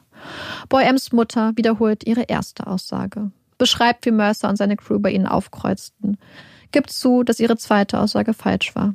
Es war der 22. August, ganz sicher. Aufatmen. Mel und Stephen sind beeindruckt von der Frau, die da so mutig im Zeugenstand ihre Aussage macht, die dem unglaublichen Druck standhält, die aussagt, obwohl sie damit ihren eigenen Sohn belastet, den Jungen, dessen Lippen die Worte I'm sorry formten. Ihre Aussage wird bestätigt von ihrer Mutter, die Sean Mercer am Abend des 22. August die Tür öffnete. Ich habe jemanden erschossen. Mit diesen Worten hätte er sie begrüßt. Noch einmal aufatmen. Eine weitere wichtige Aussage im Prozess macht der Junge, den wir als Boy X kennen. Am Abend des 22. hätte Sean ihn angerufen, ihn zu sich bestellt und ihm die Waffe gegeben. Boy X hätte sie für fünf Tage bei sich im Hundezwinger versteckt. Im Gegenzug für seine Aussage hat Boy X strafrechtliche Immunität erhalten. Seine Familie ist im Zeugenschutzprogramm. Für seine Aussage wird er per Video in den Gerichtssaal dazugeschaltet. Trotzdem spielen sich Angst und Anspannung in seinem Gesicht. Es ist Anfang Dezember, als sich der Prozess langsam dem Ende zuneigt. Die Schlussplädoyers werden verlesen. Der Richter schickt die Jury mit einigen wegweisenden Sätzen in die Besprechung. Das Warten beginnt. Erst nach vier Tagen kommt die Jury zu einem Ergebnis, kehrt zurück in den Gerichtssaal. Die Anspannung im Saal ist kaum auszuhalten. Stephen ergreift Mels Hand. Sie geben sich Halt. Trotzdem ist ihr übel. Ihr Mund ist trocken. Der Juryvorsitzende steht auf. Schuldig. Sie haben ihn für schuldig befunden. Schuldig. Mit den Worten, auf die sie so lange gehofft hatte, brechen bei Mel alle Schleusen. Sie fängt an zu weinen. Schuldig. Als Sean Mercer die Worte hört, wird er kurz blass. Schuldig. Die Jury befindet sie alle für schuldig. Am nächsten Tag verkündet der Richter das Strafmaß für Sean Mercer und wendet sich mit harten Worten an den jungen Mann mit dem Babyface. Reese Jones starb durch ihre Hand. Die Verschwendung eines vielversprechenden jungen Lebens. Die Würde seiner Eltern während des gesamten Prozesses war unglaublich eindrucksvoll für alle, die ihrer Zeuge wurden. Auch wenn klar ist, dass ihre Verfassung brennende Gefühle überdeckt. 22 Jahre. Das ist nicht die Zeit, die Sie sitzen werden, mahnt der Richter. Das ist die Anzahl der Jahre, die Sie mindestens sitzen werden, bevor überhaupt über Ihre Entlassung nachgedacht werden kann. Die Worte des Richters sind vernichtend. Sie sind keine Soldaten. Sie haben keine Disziplin, kein Training, keine Ehre. Sie können nicht zwischen Respekt und Angst unterscheiden. Reese stark wegen ihrer Brutalität und weil sie ein Feigling sind. Sie haben sich wieder als Feigling bewiesen. Sie haben nicht zugegeben, was sie getan haben. Am gleichen Tag wie Sean Mercer werden Gary Keys und Melvin Coy wegen Strafvereitelung zu je sieben Jahren Haft verurteilt. Einen Monat später im Januar werden die übrigen Strafmaße verkündet. Nathan Quinn wird wegen Beihilfe zu einem Jahr Haft verurteilt. Er sitzt zu diesem Zeitpunkt jedoch schon eine fünfjährige Haftstrafe wegen eines Waffendelikts ab, zu der er in der Zwischenzeit seit der Tat verurteilt wurde. Er war es gewesen, der damals gemeinsam mit seiner Mutter die Mutter von Boy M einschüchterte. Der Richter bescheinigt ihm ein gefährlich hohes Maß an Aggression. Dean Kelly wird wegen Beihilfe und illegalem Waffenbesitz zu vier Jahren Haft verurteilt. Boy M, der erst 16 ist, wird zu zwei Aufsicht verurteilt und muss sich für zwei Monate an eine vorgegebene Sperrstunde halten. Keine allzu schweren Auflagen für den Jungen, der schon vor der Tat ein Gefangener seiner eigenen vier Wände war. Also alles gut. Alles gut. Das klingt fair. Doch dann gibt es ein Strafmaß, das Mel und Stephen die Sprache verschlägt. James Yates. Yates war es gewesen, der Mercer die Waffe gab, der ihn anspornte, loszugehen und auf Menschen zu schießen. Er hatte alles in Gang gesetzt. Anders als die anderen hatte er die Tat befeuert. Yates wird wegen Besitz und Bereitstellung der Waffe zu sieben Jahren verurteilt, wegen Beihilfe zweimal zu sechs Jahren. Das hört sich erstmal gut an. Doch der Richter bestimmt, dass die Haftstrafen gleichzeitig abgesessen werden, was effektiv eine Verurteilung zu sieben Jahren beurteilt. Sieben Jahre. Sie können es nicht glauben. Subtrahiert man nun die Zeit in der Untersuchungshaft und geht von einer möglichen vorzeitigen Entlassung aus, dann würde Yates nicht einmal drei Jahre sitzen. Mel wird schlecht. Und James Yates freut sich. Er jubelt und lacht. Und dann, als er aus dem Saal geführt wird, sticht er noch einmal in die Herzen. Sagt so laut, dass es alle hören können. All das für ein verficktes Kind. Dieser, damit wird er nicht durchkommen. Mel und Stephen entscheiden, in Revision zu gehen. Das Strafmaß sei der Schwere der Tat nicht gerecht geworden. Der Antrag wird in das Revisionsgericht verwiesen, welches ihnen schlussendlich Recht gibt und das Strafmaß für James Yates auf zwölf Jahre erhöht. Oh mein Gott, das ist ganz schön mutig. Wer auch immer das gemacht hat, hat auf jeden Fall Eier. Es waren unter anderem diese kaltschnäuzigen Worte von Yates Mutter, die den Gerichtssaal Monate zuvor fassungslos machten. Wegen Strafvereitlung werden sie und ihr Ehemann in einem gesonderten Verfahren zu je viereinhalb Jahren Haft verurteilt. Janet Mercer, Sean Mercers Mutter, wird wegen Strafvereitelung zu drei Jahren Haft verurteilt. Inständig hatte sie das Gericht darum gebeten, von einer Haftstrafe abzusehen. Sie hatte einen jungen Sohn im Teenageralter und eine alte Mutter, um die sie sich kümmern müsste. Doch die Bitte bleibt unerhört. Ihr werdet nie darüber hinwegkommen, aber ihr werdet Wege finden, damit zu leben. Diese Worte hatte die Mutter eines anderen, gewaltsam aus dem Leben gerissenen Kindes, Mel und Stephen, mit auf den Weg gegeben. Aber an vielen Tagen ist selbst das damit Leben zu schwer. Dann ist alles dunkel und schwarz, ohne Sinn. Dann will Mel nicht mehr leben. Immer noch ist jeder Tag ein Kampf. Mel und Stephen und auch Owen kämpfen zusammen und doch jeder auf seine eigene Art und Weise. Es ist die Art von Leid, die auch geteilt nicht weniger wird. Der Name Reese Jones steht in England auch mehr als zehn Jahre nach seinem Tod für ein unfassbares Verbrechen. Für die Brutalität englischer Straßengangs. Er steht für Trauer, die eine ganze Stadt ergriff und vereinte. Blau und Rot. Doch solange man auch sucht, die Geschichte des kleinen Jungen in Blau bleibt eine Geschichte ohne Happy End. Okay, das war sehr emotional ähm, in vielerlei Hinsicht, also wahnsinnig traurig, aber ich war auch sehr wütend und vielleicht ganz offensichtlich, was mich wütend gemacht hat, ist natürlich das Verhalten der Angeklagten. Und ich war schon, als du über diese Gang-Rivalität gesprochen hast, einfach so, ja, wütend sowieso, aber ich, ich finde das einfach so wahnsinnig schlimm, diese Struktur und irgendwie auch so ein bisschen albern, ähm, ohne dass ich das halt runterspielen möchte, was passiert, aber albern in dem Sinne, dass ich nicht verstehe, dass man das ja, diese. Ich weiß genau, was du meinst. Und albern ist tatsächlich das richtige Wort, denn hier geht es um junge Männer, die schlimmste Gewaltverbrechen begehen, die ganz viele Straftaten begehen, die ganz viele Menschen in Angst und Schrecken versetzen und die das Leben von ganz vielen Menschen, die damit eigentlich nichts zu tun haben mhm. Beeinträchtigen, beeinflussen und zur Hölle machen für Sachen, die irrelevant sind. Ja. Weil auf der einen Seite sagen sie immer, es geht vielleicht noch manchmal so ein bisschen um Vormachtstellung, aber letzten Endes geht es einfach um fragile männliche Egos.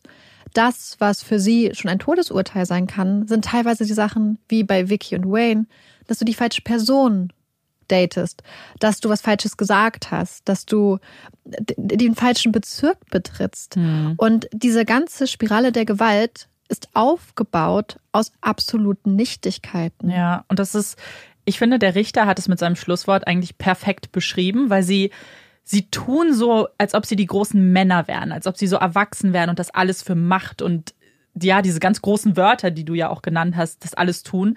Am Ende sind sie ganz, ganz arme Würstchen, die ganz, ganz feige sind, weil alles, was sie tun, einfach so selbstzentriert und egoistisch ist und wie du sagst, für Nichtigkeiten, weil du bist ein Nichts und niemand ähm, im großen Spektrum, nur weil du dein kleines Viertel da beherrschst. Was, was denkst du, wer du bist? Und am Ende hat es hier ein Kind getroffen und dass dir die Empathie fehlt, zeigt ja nur, wie verdammt verkorkst die sind und wie ab, ja, abgebrüht und abgestumpft, aber nicht nur die, die Kinder, sondern man sieht einfach, wie du es gesagt hast, diese Spirale, die ja schon so lange geht. Die Eltern, die ja auch völlig, ja, die auch nicht verstehen, was da richtig passiert ist und gar kein äh, Mitgefühl haben, obwohl sie Mütter sind, obwohl ja. sie Väter sind. Und das ihren Kindern vorleben, die das wieder mitnehmen und weitertragen. Das, das ist eben, und das hat der Fall auch eigentlich ganz krass gezeigt. Und zwar, dass es da in dieser Gegend in Croxteth, in diesem L11-Bezirk, gibt es nämlich einerseits diese ganzen Sozialbausiedlungen, die teilweise sehr heruntergekommen sind, wo halt teilweise Menschen mit sehr, sehr vielen Problemen leben, wo diese jungen Männer aus diesen Gangs leben, wo sie bis zwei Uhr nachts, also bis zwei Uhr nachmittags schlafen, dann ein bisschen kiffen und dann rausgehen und Angst und mhm. Schrecken verbreiten. Aber gleichzeitig gibt es in diesem Bezirk, teilweise ein bisschen weiter weg, auch diese Menschen wie, wie Mel und Steven, die halt ein geregeltes Leben führen, denen es gut geht, die auch eigentlich gar nicht viel davon mitbekommen haben. Das heißt, sie wissen, dass es da diese jungen Leute gibt aber Mel hat auch gesagt, da wo sie leben, ist eigentlich keine Durchgangsstraße. Ja. Eigentlich kommt diese Gewalt da nicht hin. Und auf einmal war es dann so, als ob da zwei Parallelwelten zusammengekommen sind. Und mhm. natürlich, wenn es um Ganggewalt geht, gab es ja auch von Anfang an sehr viele Spekulationen, weil es ja seit Jahren ein sehr großes Problem in, in Liverpool ist. Und Leute haben natürlich dann auch gemutmaßt, ob Reese irgendwas damit zu tun hatte oder vielleicht sein großer Bruder, der ja zu dem Zeitpunkt 16 war. Und das haben Mel und Steven erst viel später rausgefunden. Und zwar hat Owen, als das losging mit diesen Spekulationen, beziehungsweise als überhaupt bekannt wurde, dass es wahrscheinlich ein Gangverbrechen war, dann in den sozialen Medien so einen Post gemacht. Mein Bruder hatte nichts mit Gangs zu tun. Er war ein kleiner elfjähriger Junge. Mhm. Er wollte gerne Fußball spielen. Und unsere Familie hat damit nichts zu tun. Ja. Und das fand ich so, so ergreifend, als ich das gelesen habe, nämlich diesen Schmerz, den Owen gespürt hat und dass er dann halt ohne seinen Eltern davon was zu sagen, quasi so in diesen virtuellen mhm. Raum gegangen ist, um seinen kleinen Bruder zu ver verteidigen. Ja, vor allem, weil es natürlich immer grausam ist, ein Kind zu verlieren. Es ist ja egal, ob es eine Krankheit, ein Unfall ist, aber ich habe das Gefühl, das macht es so schlimm, weil es so vermeidbar irgendwie in dem ja. Sinne ist, dass diese ganze Kriminalität so sinnfrei ist, dass ja. du und wie er dann geschrieben hat, so sie hatten nichts damit zu tun. Sie hatten, ja. sie waren nicht irgendwie zwischen den beiden äh, Fronten irgendwie und haben einen Fehler in deren Augen gemacht. Ja, was, was in diesem Zusammenhang immer gesagt wurde und was Mel super, super wütend gemacht hat, ist, dass ganz viele Leute geschrieben haben, er war quasi zur falschen Zeit am falschen Ort. Und das war auch erst mein Gedanke, dass man halt so denkt, ja, wenn er einfach woanders lang gegangen wäre oder irgendwo anders gewesen wäre. Aber Mel hat gesagt, nein, ihr Sohn war nicht zur falschen Zeit am falschen Ort. Er war genau da, wo er sein sollte. Er war auf dem Rückweg vom Fußballtraining mhm. nach Hause durch eine eigentlich sichere Straße. Die einzige Person, die da nicht hätte sein dürfen, war Sean Mercer mit einer Waffe in der Hand. Und ja. sie meint, sie hat das immer wieder gelesen und sie meinte, wir können die Schuld nicht und es ist ja so eine Art Schuld suchen oder Problem suchen. Das Problem ist nicht da, wo Reese war in dem Moment. Weil er sollte mhm. da sein ich verstehe, was sie damit meint, aber ich persönlich hätte das gar nicht unbedingt so gesehen, dass man ihm überhaupt eine Schuld gibt mit diesem Satz, sondern dass die Schuld von Sean noch viel größer wird, dadurch, dass sein mhm. Opfer am Ende willkürlich, beziehungsweise es war ja nicht mal willkürlich, es war ja äh, nie, er war nie das Ziel dieser ja. Attacke.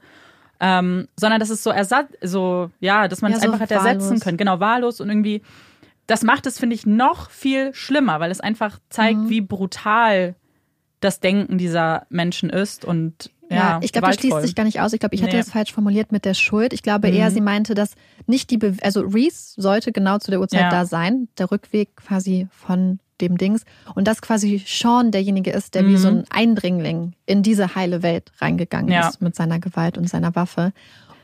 Eine der Menschen, die auch ganz, ganz krass darunter leiden, auch unter diesem Zufall, ist, dass sein Fußballtrainer ihm eigentlich nach dem Spiel angeboten hat, ihn nach Hause zu fahren. Mhm. Und Reese hatte gesagt, nee, nee, ich laufe, alles gut und wollte halt gerne alleine nach Hause gehen. Und sein Trainer, also es war nicht der, der dann zu Mel gefahren ist, nicht Tony, sondern ein anderer, der hat sich das immer, beziehungsweise wirft sich das noch vor, weil er hat gesagt, naja, aber wenn ich damals ja, ihn darauf bestanden hätte, ihn nach Hause zu fahren, dann wäre er jetzt noch am Leben. Aber es ja. meinte Mel auch so, so kannst du nicht denken. Weil die einzige Person, die hier irgendwas hätte anders machen müssen, ist halt Sean. Es mhm. sind halt auch die ganzen anderen Beteiligten. Man muss natürlich hier auch sagen, was nochmal die, die Urteile und das Strafmaß angeht, dass die Sache für viele der Beteiligten in Deutschland mhm. sehr viel anders ausgegangen wäre. Denn so Beihilfe nach der Tat gibt es ja beispielsweise in Deutschland nicht. Und Beihilfe war ja das, wofür viele verurteilt mhm. wurden. Strafvereitelung ist eine andere Sache, aber da gibt es ja auch den 258. Das ist die Strafvereitelung und wo im ersten Absatz dann steht, wer absichtlich oder wissentlich, ganz oder zum Teil vereitelt, dass ein anderer dem Strafgesetz gemäß wegen einer rechtswidrigen Tat bestraft oder einer Maßnahme unterworfen wird, wird mit Freiheitsstrafe bis zu fünf Jahren oder mit Geldstrafe bestraft. Dann gibt es aber noch den Absatz 6, wo steht, wer die Tat zugunsten eines Angehörigen begeht, ist straffrei. Das heißt, dass hier zumindest die mm. Eltern der Jungen wahrscheinlich keine Konsequenzen hätten befürchten müssen. Und ähm, genau, also das ist schon mal die eine Sache, wobei ich sagen muss, dass ich wirklich sehr, sehr froh bin. Also ich kann mir diesen Absatz 6 gibt es ja aus einem bestimmten Grund. Das ist ja zum einen, um Leute aus diesem ganz, ganz krassen moralischen Dilemma zu ja. holen, unter anderem.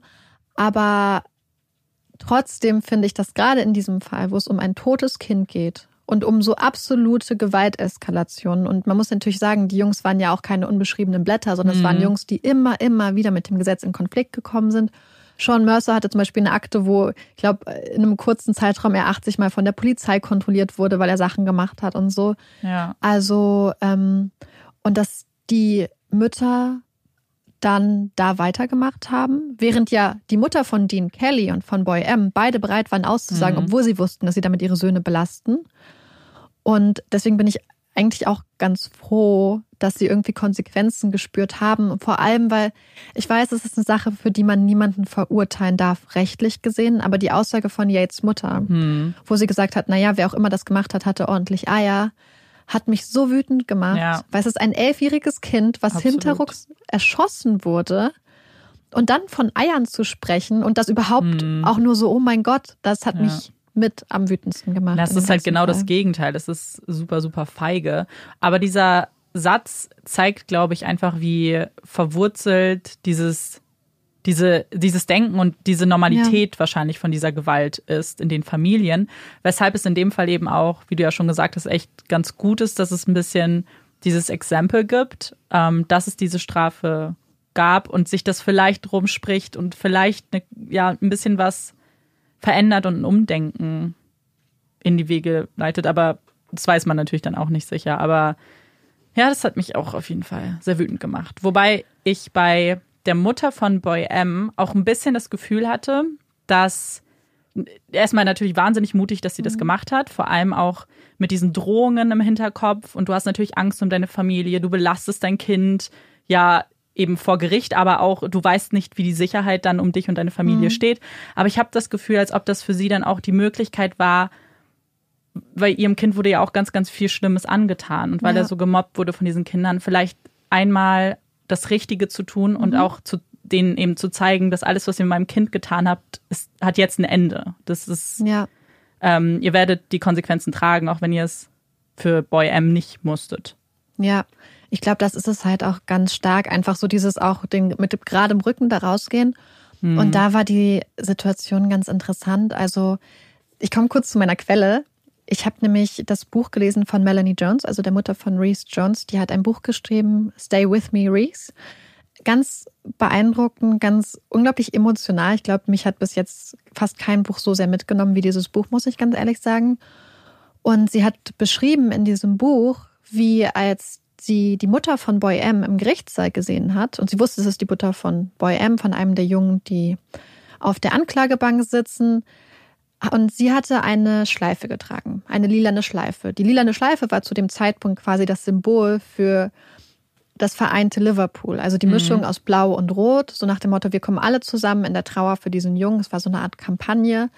Und sie war so wütend gewesen, als mhm. sie die Mutter eines Angeklagten mit dieser Schleife gesehen hat. Sie ist ausgerastet, weil sie gesagt hat, was bildet sich diese Frau ein, dieses Symbol, dieses Symbol für Reese und gegen mhm. Ganggewalt an ihrem Körper zu tragen. Und als sie dann die Aussage gehört hat, meinte sie, war sie so beeindruckt von dieser Stärke der Frau. Denn es sind natürlich einige Men Mitglieder der Crocky Crew ins Gefängnis gegangen Viele ja auch gar mhm. nicht besonders lang. Aber die anderen Mitglieder waren ja immer noch da und sie war immer noch in dieser Gesellschaft danach. Und ja. natürlich ist es ja nicht nur so, dass dieses, also dieses Gangdenken ist ja auch so stark verwurzelt, dass die Leute ja auch Verräter, also Grass, verachten. Ja. Das ist ja genau das, was auch das Problem bei ihrem Sohn war, dass er einmal der Polizei gesagt hatte, wer für ein glaub, Waffendelikt oder Drogendelikt mhm. verantwortlich war. Daraufhin wurde er zusammengeschlagen, was ihn ja für sein Leben geschädigt hat. Und ja, ich glaube, das fand ich halt so beeindruckend, als sie das dann beschrieben hat. Aber ich glaube, es ist genau das, was du sagst, dass selbst wenn du Opfer deiner Umstände bist, sie gesagt hat, nicht mehr. Ja. Jetzt stehe ich dazu. Ja, ja. also ich habe gerade noch über das Buch geredet. Ich komme jetzt noch mal kurz drauf zurück. Es ist wirklich ganz, ganz toll. Hat mich aber auch wirklich so mitgenommen, auch weil da ganz niedliche Fotos von Reese sind und seiner Familie und man sieht einfach, was für eine glückliche, tolle Familie das ist und gerade auch, wie sie geschildert hat, was für ein kleiner Fußballfan er war und was für ein lieber Junge.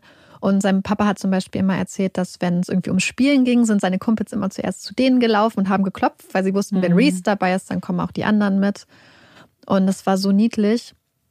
Ja, also das sind einfach so viele kleine Details, finde ich, die in dem Fall unglaublich traurig sind, aber auch unglaublich viel Liebe und Mitgefühl zeigen. Es ist zum einmal, gab es ja einen Mitarbeiter im Krankenhaus, der dafür gesorgt hat, dass Reese dann auf einmal diese Decke und dieses Kissen hatte von Everton, weil er nicht mit mhm. ansehen konnte, wie diese kleine Kinderleiche da so ja, ganz klar. ungeschützt liegt. Aber man weiß wohl bis heute nicht, wer das war. Das heißt, irgendwer der Mitarbeiter ist einfach losgegangen, hat die Sachen besorgt und damit finde ich auch irgendwie ganz viel Herz gezeigt. Die Fußballvereine haben unglaublich viel getan. Teilweise die Manager, die Trainer haben sich wirklich dafür mhm. eingesetzt. Die Stadt ist zusammengekommen. Die Familie hatte auch einen Hund, einen Boxer namens Lennox. Mhm. Und der Züchter hat die dann angerufen und gefragt, hey, sollen wir den für die Zeit, wo es euch so schlecht geht, vielleicht von euch, ja. ihn euch abnehmen? Wir nehmen ihn eine Zeit lang zu uns, kümmern uns und haben ihn danach dann wieder zurückgebracht, weil sie einfach wussten, dass die Familie nicht mal wirklich vor die Tür gehen konnte, ohne belagert zu werden von der Presse. Ja. Und ähm, das Buch, man sagt ja manchmal, dass Bücher schonungslos sind. Und ich finde, das Buch ist sehr schonungslos, weil ich habe immer diesen Begriff manchmal nicht so wirklich verstanden, aber mhm. hier macht das wirklich Sinn, weil sie A über ihren Schmerz so unglaublich berührend schreibt, aber gleichzeitig auch viel Unverständnis für bestimmte Sachen äußert. Und sie hat zum Beispiel gesagt, dass natürlich hat es sie auf einerseits berührt, dass so viele Menschen zur Beerdigung von Reese gekommen sind. Mhm. Aber auf der anderen Seite hat sie gesagt, sie hat vorher nie verstanden, warum Menschen das Bedürfnis verspüren, zu der Beerdigung eines fremden Menschen zu gehen. Und sie hat es auch nicht verstanden, als es um ihren Sohn ging, weil sie meinte, warum seid ihr hier? Ja. Ihr kanntet ihn doch gar nicht. Und ich glaube, für die Menschen ist es wichtig, gerade wenn es so eine Gangkriminalität ist, was so ein Stadtproblem ist, zu zeigen, wir sind vereint gegen Kriminalität für diesen Jungen. Aber sie meinte, sie hatte so Probleme, das zu verstehen und hat zwar immer versucht, das vor ihrem Sohn zu rechtfertigen, vor Owen, mhm. der ja da ganz kritisch war, aber hat gleichzeitig gedacht, ich verstehe es eigentlich auch selbst gar nicht. Ja. Ja, ich denke, dass das für die Familie auch einfach schwierig nachzuvollziehen ist in dem Sinne, weil für sie ist es einfach nur ihr Kind. Für sie ja. steht Reese nicht für irgendwas, es steht nicht für Gangkriminalität, es steht nicht für die beiden Fußballmannschaften für sie ist er einfach nur ihr Kind gewesen. Was du zu Grabe tragen musst, der schon schlimm genug ist und du möchtest dich natürlich dann nicht mit den ganzen anderen Aspekten, möchtest du dich auch nicht beschäftigen und das ist auch völlig okay. Das heißt okay, es ist auch völlig legitim und so wird es wahrscheinlich jedem gehen. Ja, und deswegen fand ich das so mutig, dass sie das auch trotzdem so offen geschrieben hat, weil mhm. es bestimmt Leute gibt, die vielleicht dann auch da waren, die sich davon dann so auf die Füße getreten fühlen könnten. So nach dem Motto, mhm. wir wollten doch nur nett sein. Aber ich fand das so ehrlich, dass sie das geschrieben hat, weil ich, das ist auch eine Sache, über die ich schon oft nachgedacht habe, warum Leute dann am Straßenrand stehen. Mhm. Ich verstehe einerseits die Seite, aber ich kann mir einfach so vorstellen, wie, wie seltsam und irritierend das vielleicht auch für die Angehörigen unter Umständen sein können. Zumal ich eigentlich einen Fall mhm. machen wollte in der Woche, wo ich auch das Buch dann dazu gelesen hatte, der einige Parallelen aufweist, der auch in England spielt, wo es auch um ein ermordetes Kind ging, wo der Vater des Kindes mhm. zumindest so glücklich war, dass zu der Beerdigung seines Kindes so viele Menschen gekommen sind, dass die endlich mal ja. die Aufmerksamkeit auf das Kind richten. Und es war eine Beerdigung, die mit ganz viel von der Familie auch angetrieben, ganz viel Prunk und so gemacht wurde. Und ich fand es einfach nur interessant, wie unterschiedlich Menschen damit umgehen. Auf der einen Seite so eine Familie, die sagt, wir möchten es eigentlich gar nicht. Wir machen es aber, weil es vielleicht so sein muss. Und wir verstehen, dass wir uns dem Druck ein bisschen beugen, um den Ort, Menschen einen Ort zum Abschied nehmen zu geben. Und auf der anderen Seite ein Vater, der genau das will, für den ja. das einer der, der besten Momente war, dass da so viele Menschen waren, die ihn quasi und seine Familie unterstützt haben. Und ich glaube, das zeigt einfach, wie unterschiedlich Menschen mit Schmerz und mit Trauer und mit Verlust umgehen und aus was für unterschiedlichen Quellen sie dann auch so Stärke mhm. nehmen, vielleicht. Ja, ich meine, wir haben das jetzt schon in vielen Folgen gesehen, dass ähm, jeder damit unterschiedlich umgeht und irgendwie sich ein anderes Ventil so ein bisschen sucht, während eine, einige eben ihre Bücher schreiben oder ähm, auch viele Interviews geben, zum Beispiel, das hatten wir ja auch schon.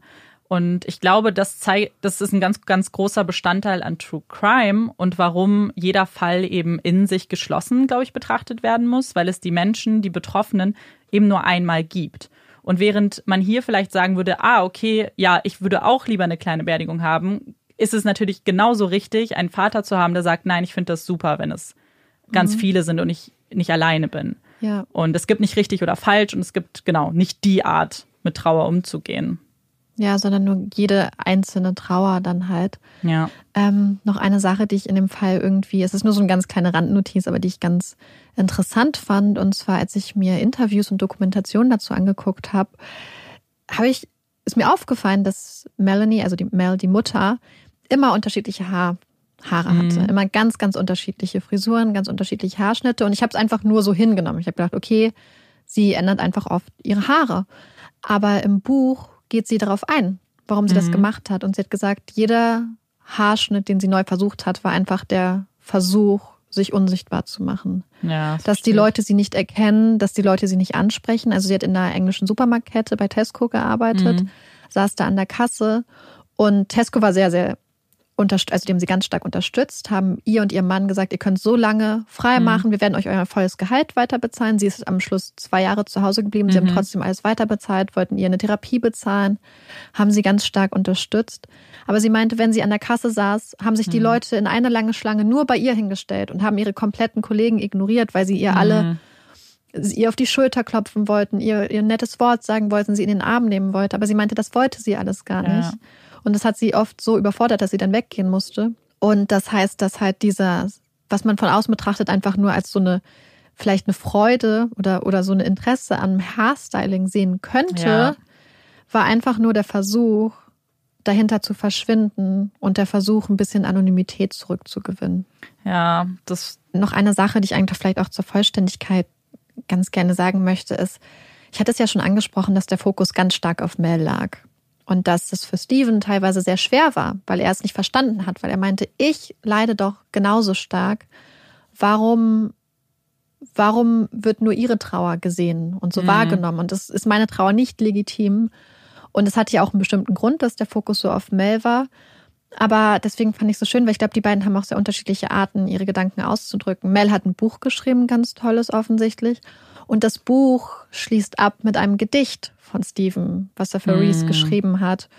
Und ich wollte erst, ich hatte so ganz stark den Drang, den Fall mit dem Gedicht abzuschließen. Aber da das Buch mit dem Gedicht geendet hat, wollte ich das dann irgendwie doch nicht machen. ja, verstehe. Ich glaube, du verstehst das. Ja, ja, klar. Und ähm, aber dieses Gedicht ist so unglaublich berührend. Er beschreibt quasi, wie Gott einfach gerne ein Fußballteam haben wollte und wie er sich dann Ja. quasi seine Spieler zusammengesucht hatte als die großen englischen Fußballlegenden und dass er dann noch einen kleinen Spieler brauchte. Oh Gott. Und das ist so schön geschrieben und es ist super berührend. Und ähm, ja, und ich glaube, das zeigt einfach, wie unterschiedlich sie damit auch umgehen und das dann auch ausdrücken. Ja. Danke, dass du uns den Fall mitgebracht hast. Ähm, sehr emotional auf jeden Fall. Und damit wir vielleicht jetzt aufatmen können, kommt jetzt unsere Puppy Break. In unserer heutigen Puppy Break geht es nicht um Hunde. Ich habe mir ein anderes Tier ausgesucht. Und zwar versuche ich gerade wirklich händeringend in Weihnachtsstimmung zu kommen. Und deswegen habe ich uns ein weihnachtliches Tier mitgebracht. Marike, möchtest du raten? Ein Rentier? Ja, es gibt eine Rentierbreak. Und zwar verbinden wir natürlich Rentiere auch ganz viel mit Weihnachten. Aus diversen Weihnachtsgeschichten, Filmen sind sie sehr prominent. Und deswegen dachte ich, erzähle ich uns doch mal was über diese wirklich interessanten Tiere. Ich habe einiges dazu gelernt bei der Recherche. Wenig überraschend sind die Lebensräume der Rentiere natürlich sehr kalte Klimata. Zum Beispiel leben Rentiere in Alaska, Kanada, Grönland, aber auch in Nordeuropa oder Nordasien. Und Rentiere sind eben perfekt für dieses Klima ausgerichtet. Und zwar, und das fand ich wahnsinnig süß, Ihre Nasen funktionieren wie kleine Heizofen. Sie erwärmen nämlich die Luft im, ja, um ihren Mundraum herum und äh, machen das, bevor sie die Luft dann einatmen. Also damit die kalte Luft der Umgebung gar nicht erst in sie eindringt, weil das natürlich auch nicht so gesund wäre. Und das fand ich mega, mega niedlich. Und auch ihr Fell ist eben ganz besonders dick und es funktioniert ähnlich wie ein Ledermantel. Und es fängt die Luft von außen ein und äh, isoliert aber auch den Körper. Und es funktioniert auch wie eine Art Schwimmweste. Rentiere können nämlich wahnsinnig gut schwimmen.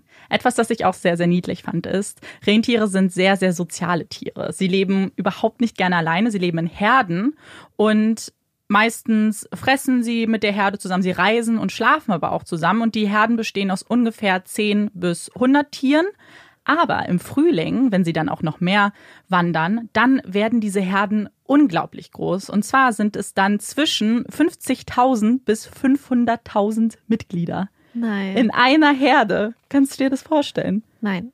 Finde ich auch, als ich das gelesen habe, war ich echt schockiert. Und ganz niedlich sind natürlich auch die Rentierbabys, die übrigens Kälber genannt werden. Ist auch nicht wirklich überraschend. Und die sind ganz, ganz schnell auch super eigenständig. Und zwar nach etwa einer Stunde nach ihrer Geburt können sie schon auf ihren Beinen stehen und gehen. Und dann wachsen sie auch wahnsinnig schnell. Zum Beispiel bekommen sie ihr Geweih schon nach ihrem zweiten Geburtstag. Und zwischen ihrem vierten und sechsten Lebensjahr sind sie dann auch schon geschlechtsreif. Also sie haben eigentlich keine wirkliche Kindheit. Die sind gleich, gleich voll mit dabei. Wusstest du, Marike, dass Rentiere die einzige Hirschart sind, bei der sowohl Männchen als auch Weibchen Hörner haben? Nein.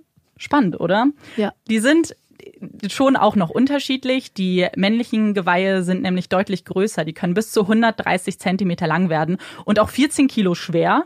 Also nur das Geweih, das ist schon ein ordentliches Gewicht.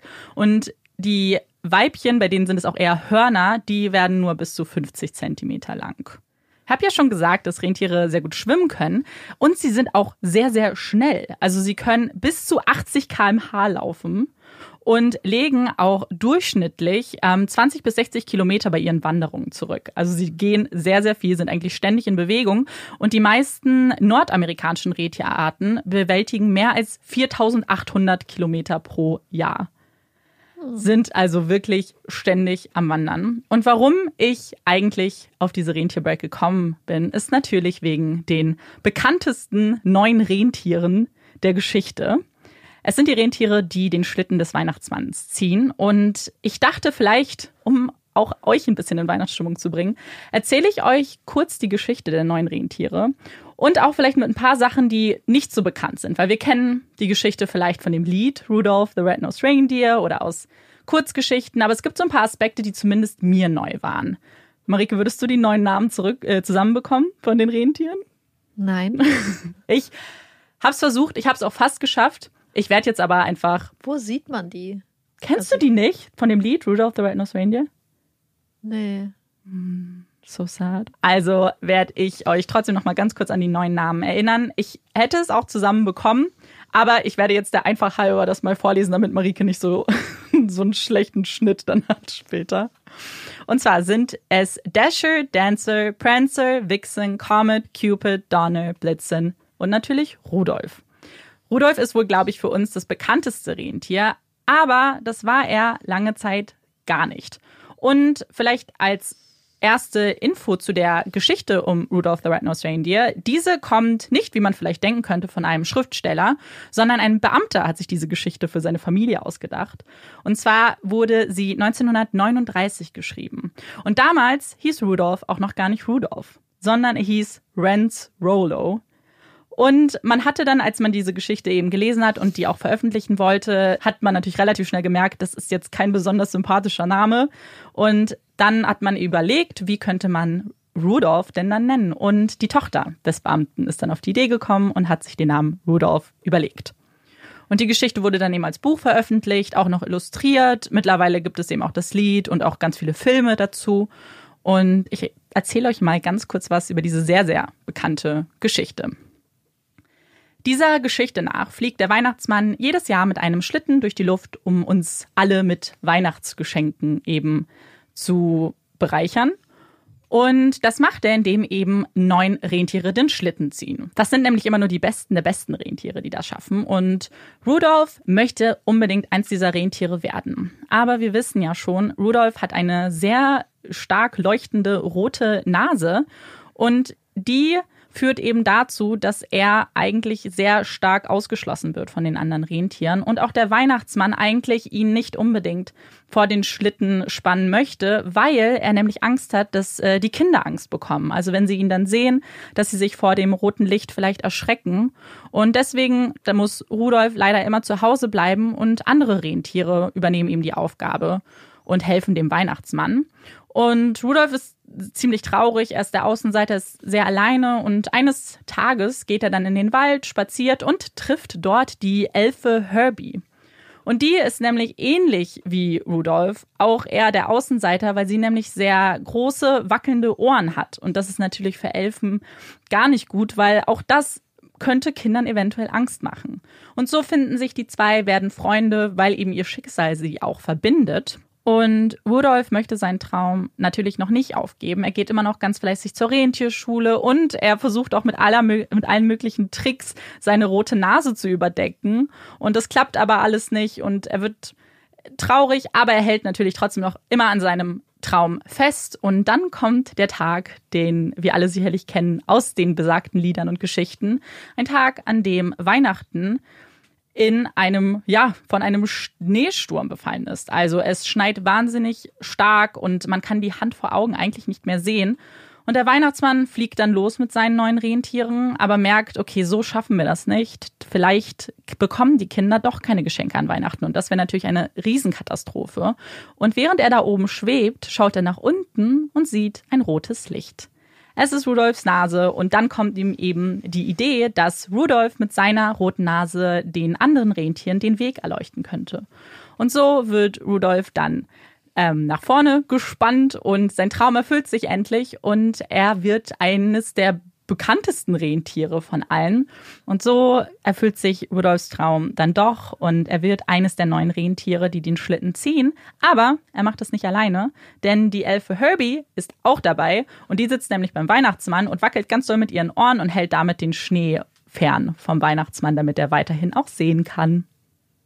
Oh, das freut mich, dass die beiden sehr gut untergekommen sind.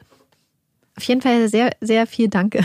Nein, auf jeden Fall ganz lieben Dank für diese super süße Reindeer Break und äh, die ganzen spannenden Fakten, weil ich kannte die Geschichte nicht. Also ich wusste schon, dass Rudolf irgendwie mit seiner Nase den Weg scheint. Mhm. Aber so genau kannte ich das nicht. Und ich wusste auch nicht viel, beziehungsweise gar nichts über Rentiere.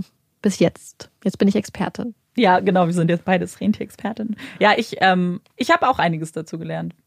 Und damit kommen wir zu unseren nächsten Kategorien in diesem Podcast. Und eine davon sind die Empfehlungen. Und vielleicht fange ich gleich mal an, weil meine Empfehlung hat auch was mit Rentieren und der Geschichte zu tun, um, um den Weihnachtsmann und die Rentiere. Und zwar habe ich einen Weihnachtsfilm geguckt, beziehungsweise ich habe es mir zur Aufgabe gemacht, jeden Tag im Dezember mindestens einen Weihnachtsfilm zu gucken. Und einen habe ich jetzt am Freitag geschaut und den möchte ich euch unbedingt empfehlen. Es geht um Noel auf Disney Plus und es ist ein so toller Weihnachtsfilm für die ganze Familie. Also wenn ihr Kinder habt, ihr könnt den auf jeden Fall dann auch zusammen gucken. Es ist eine ganz, ganz schöne Geschichte um Weihnachten und es gibt auch Rentiere und es gibt, wenn ihr diesen Film guckt und ihr seht das Babyrentier, ich habe geweint mehrfach, einfach nur, weil es so niedlich ist. Ich kann, ich konnte es nicht ertragen, wie niedlich dieses Babyrentier ist. Und alleine dafür müsst ihr den Film gucken. Aber vielleicht ganz kurz, ohne viel zu spoilern. Es geht um die Weihnachtsfamilie, die Familie von Santa Claus. Und Santa Claus stirbt leider und deshalb braucht es einen neuen Weihnachtsmann. Und das geht dann an seinen erstgeborenen Sohn und der muss sich eben vorbereiten auf seine Aufgabe als Weihnachtsmann. Und man merkt schon relativ schnell, er macht das nicht ganz so gut. Also er hätte deutlich mehr Vorlauf gebraucht und seine Schwester Noelle ist eigentlich die ganze Zeit dabei, ihm zu helfen, ihn vorzubereiten und empfiehlt ihm dann, dass er doch vielleicht ein Wochenende einfach Urlaub machen könnte. Und wenn er dann wiederkommt, dann kriegen sie das alles hin. Naja, er kommt nur nicht wieder. Er ist weg. Und damit beginnt eigentlich die Geschichte, wie Noelle versucht, ihren Bruder zu finden und Weihnachten zu retten. Ja, den Film will ich mir auch noch mal angucken. Das ja. ist dann der eine einzige Film, den ich bei Disney Plus dann, glaube ich, geguckt habe. ähm, ja, war ja nicht meine Entscheidung. Ja, stimmt. Aber dann hat es sich auch für mich gelohnt, hoffentlich. Ich freue mich auf jeden Fall, den Film zu gucken. Ja. Ich habe auch eine Empfehlung. Ähm, sie ist nicht unbedingt so weihnachtlich, aber irgendwie auch schon ein bisschen. Also, ähm, wir kriegen ganz oft ganz süße Nachrichten von euch, dass wir euch ganz oft begleiten im Alltag, beim Kochen, beim Aufräumen, beim, beim Laufen, beim Spazierengehen oder wenn ihr einfach nur so rumchillt. Und dann habe ich gedacht, ich habe ja schon öfters mal Podcasts und so empfohlen und jetzt möchte ich euch einmal eine Frau empfehlen, die mich immer ganz viel begleitet, die ich ganz oft höre, wenn ich mich abends fertig mache, also zum Schlafen gehen, die ich höre, wenn es mir schlecht geht, wenn es mir gut geht, deren Stimme ich höre, wenn ich auf jeden Fall einschlafen möchte. Und es ist eine englische YouTuberin. Sie heißt Madeline Olivia und so heißt auch ihr, ihr Channel bei YouTube. Und Madeline Olivia wohnt zusammen mit ihrem Freund Alex und ihrem Hund Roxy, ist eine ganz süße Cocker Spaniel Hündin, die sie adoptiert hat wohnen sie zusammen in einer kleinen Cottage in Cornwall. Das hört sich fast so an wie eines von meinen geliebten englischen kitschigen Büchern. Und dieses Gefühl verleiht es mir auch, wenn ich Madelines Channel angucke. Sie macht ganz viel Videos zu Themen wie Kochen, Nachhaltigkeit, wie sie ihre Cottage renoviert haben, nachdem sie sie gekauft hat. Macht aber auch ganz viel ähm, einfach lustige Videos, wo sie mit ihrem Freund quatscht. Es gibt ganz tolle Landschaftsaufnahmen Und das ist einfach eine Frau, die, wenn ich sie höre und sehe, mich einfach total glücklich macht und die mir immer so ein Gefühl von zu Hause vermittelt irgendwie.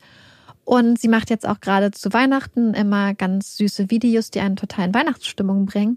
Und deswegen, wenn ihr englische YouTuber mögt und euch vielleicht diese Themen auch so ein bisschen interessieren und ihr Cottages mögt, dann würde ich euch empfehlen, dass ihr dieser Dame vielleicht mal über die Schulter schaut. Ich finde sie unglaublich sympathisch. Danke für die Empfehlung. Ich glaube, dann habt ihr auch ein bisschen was zu tun, auch jetzt in der Vorweihnachtszeit, ja. was ja eigentlich ganz gut ist, wenn man hoffentlich ein bisschen mehr Zeit hat auch. Ja, ihr habt dann ungefähr, ich glaube, vier, fünf Jahre Videos, die man oh sich angucken Gott. kann. Ich folge ihr halt schon so lange ja.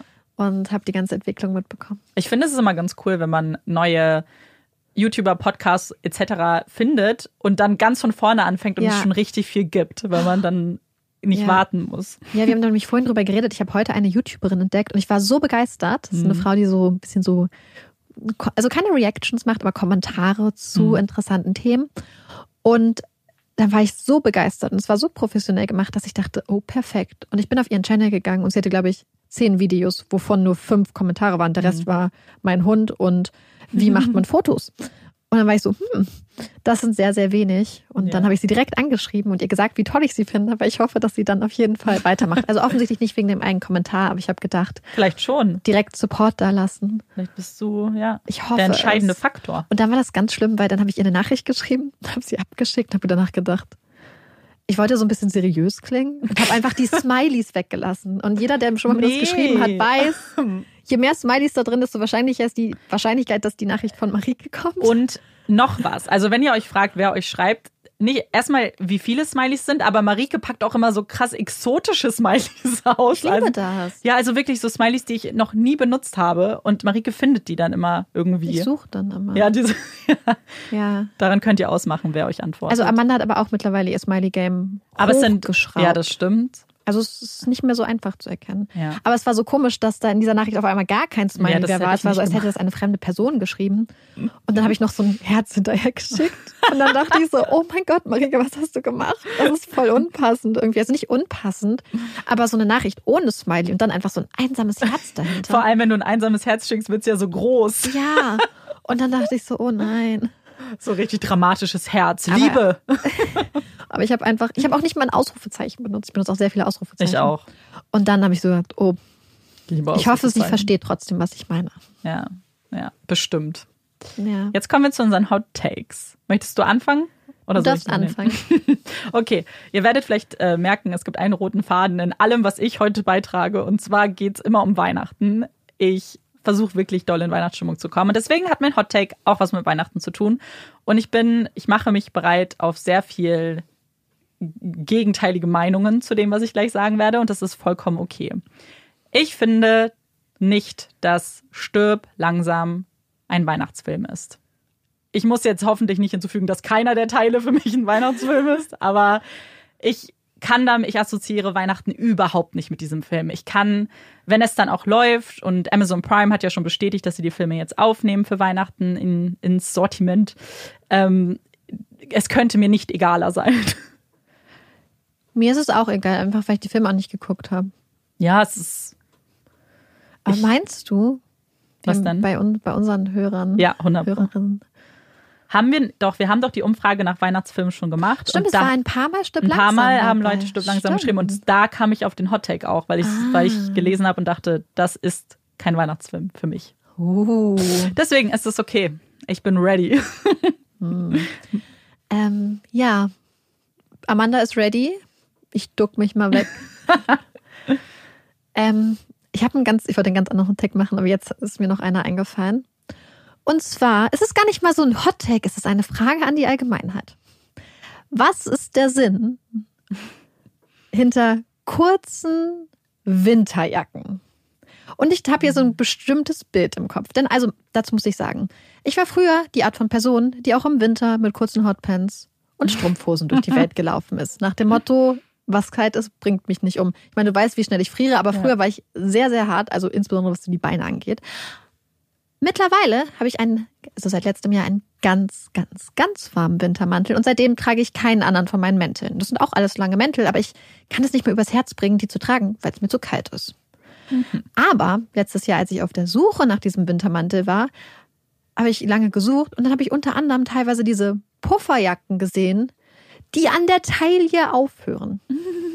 Was ist der Sinn, wenn Schultern, Brust und Arme warm sind, aber der Bauchnabel kalt ist? Also meine Mutter hätte gesagt, Marike, du holst dir eine Nierenentzündung. Ich verstehe es nicht. Warum? Also spürt man ab da nichts mehr? Warum? Es zieht dann doch. Und ich meine, ja, High-Waisted Jeans mhm. sind angesagt, aber ist einem dann, also ist das dann einfach ein Styling-Grund und man sagt, ich friere für den Style? Wahrscheinlich schon.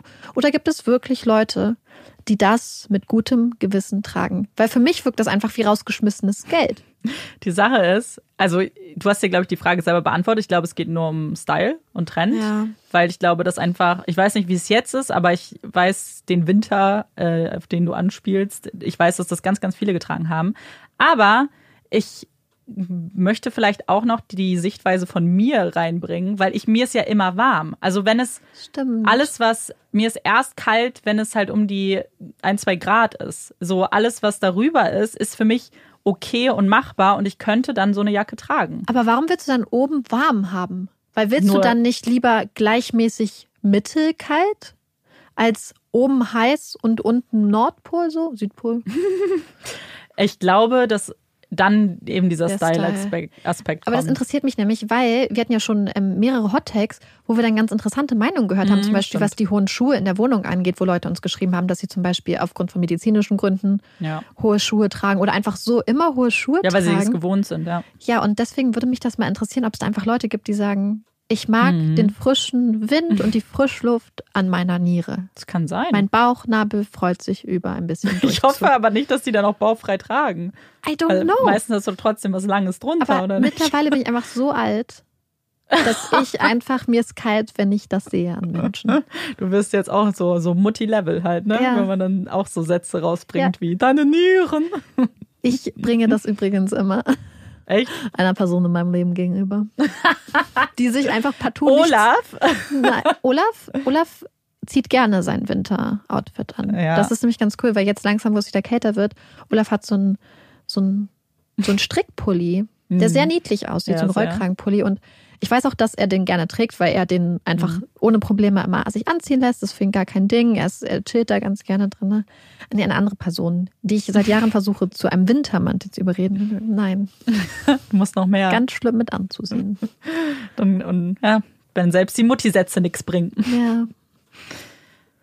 Das waren unsere Hot Takes. Und wir haben jetzt aber noch was, was wir ja schon angekündigt haben Yay. in unserem Intro, was wir unbedingt mit euch teilen möchten. Genau, und zwar geht es um unsere Puppies in Crime Geburtstagsparty. Letztes Jahr, zwei, drei Tage nachdem wir unsere erste Folge rausgebracht haben, passend am Geburtstag von Taylor Swift, haben wir nämlich eine Puppies in Crime Release Party gefeiert, weil wir ganz groß hinaus wollten. Haben einfach mit Freunden und ja, Freunden und ja. Familie tatsächlich teilweise sogar ähm, eine kleine Party geschmissen unten im Studio lustigerweise mit, ja. also mit rotem Teppich, also der Teppich war eh da. Ähm, es war sehr, ja. sehr schön und sehr, sehr kuschelig mit Mistelzweig und es war sehr, sehr schön. Ja. Und wir hatten uns total gewünscht, dieses Jahr wieder so eine kuschelige Party zu schmeißen, was natürlich aktuell nicht geht und was auch gut so ist. Und deswegen haben wir aber gedacht, eigentlich ist das ja noch viel cooler, weil dann können wir ja virtuell eine Geburtstagsparty für Puppies in Crime schmeißen und dann könnt ihr auch dabei sein. Mhm, wir haben es ja schon in einigen Folgen erwähnt. Wir möchten zu Twitch gehen, also ein neues Kapitel äh, eröffnen damit. Und ich meine, was wäre besser als eine Geburtstagsparty bei Twitch? Unser allererster Stream auf Twitch wird eine Party mit euch zusammen, hoffentlich. Wir würden uns wahnsinnig freuen. Und das Ganze soll am 11. Dezember stattfinden. Das ist, wenn ihr das hört, der Freitag. Und wir hatten bei Instagram euch gebeten, uns eine Uhrzeit mitzuteilen, was so passen würde, beziehungsweise abzustimmen.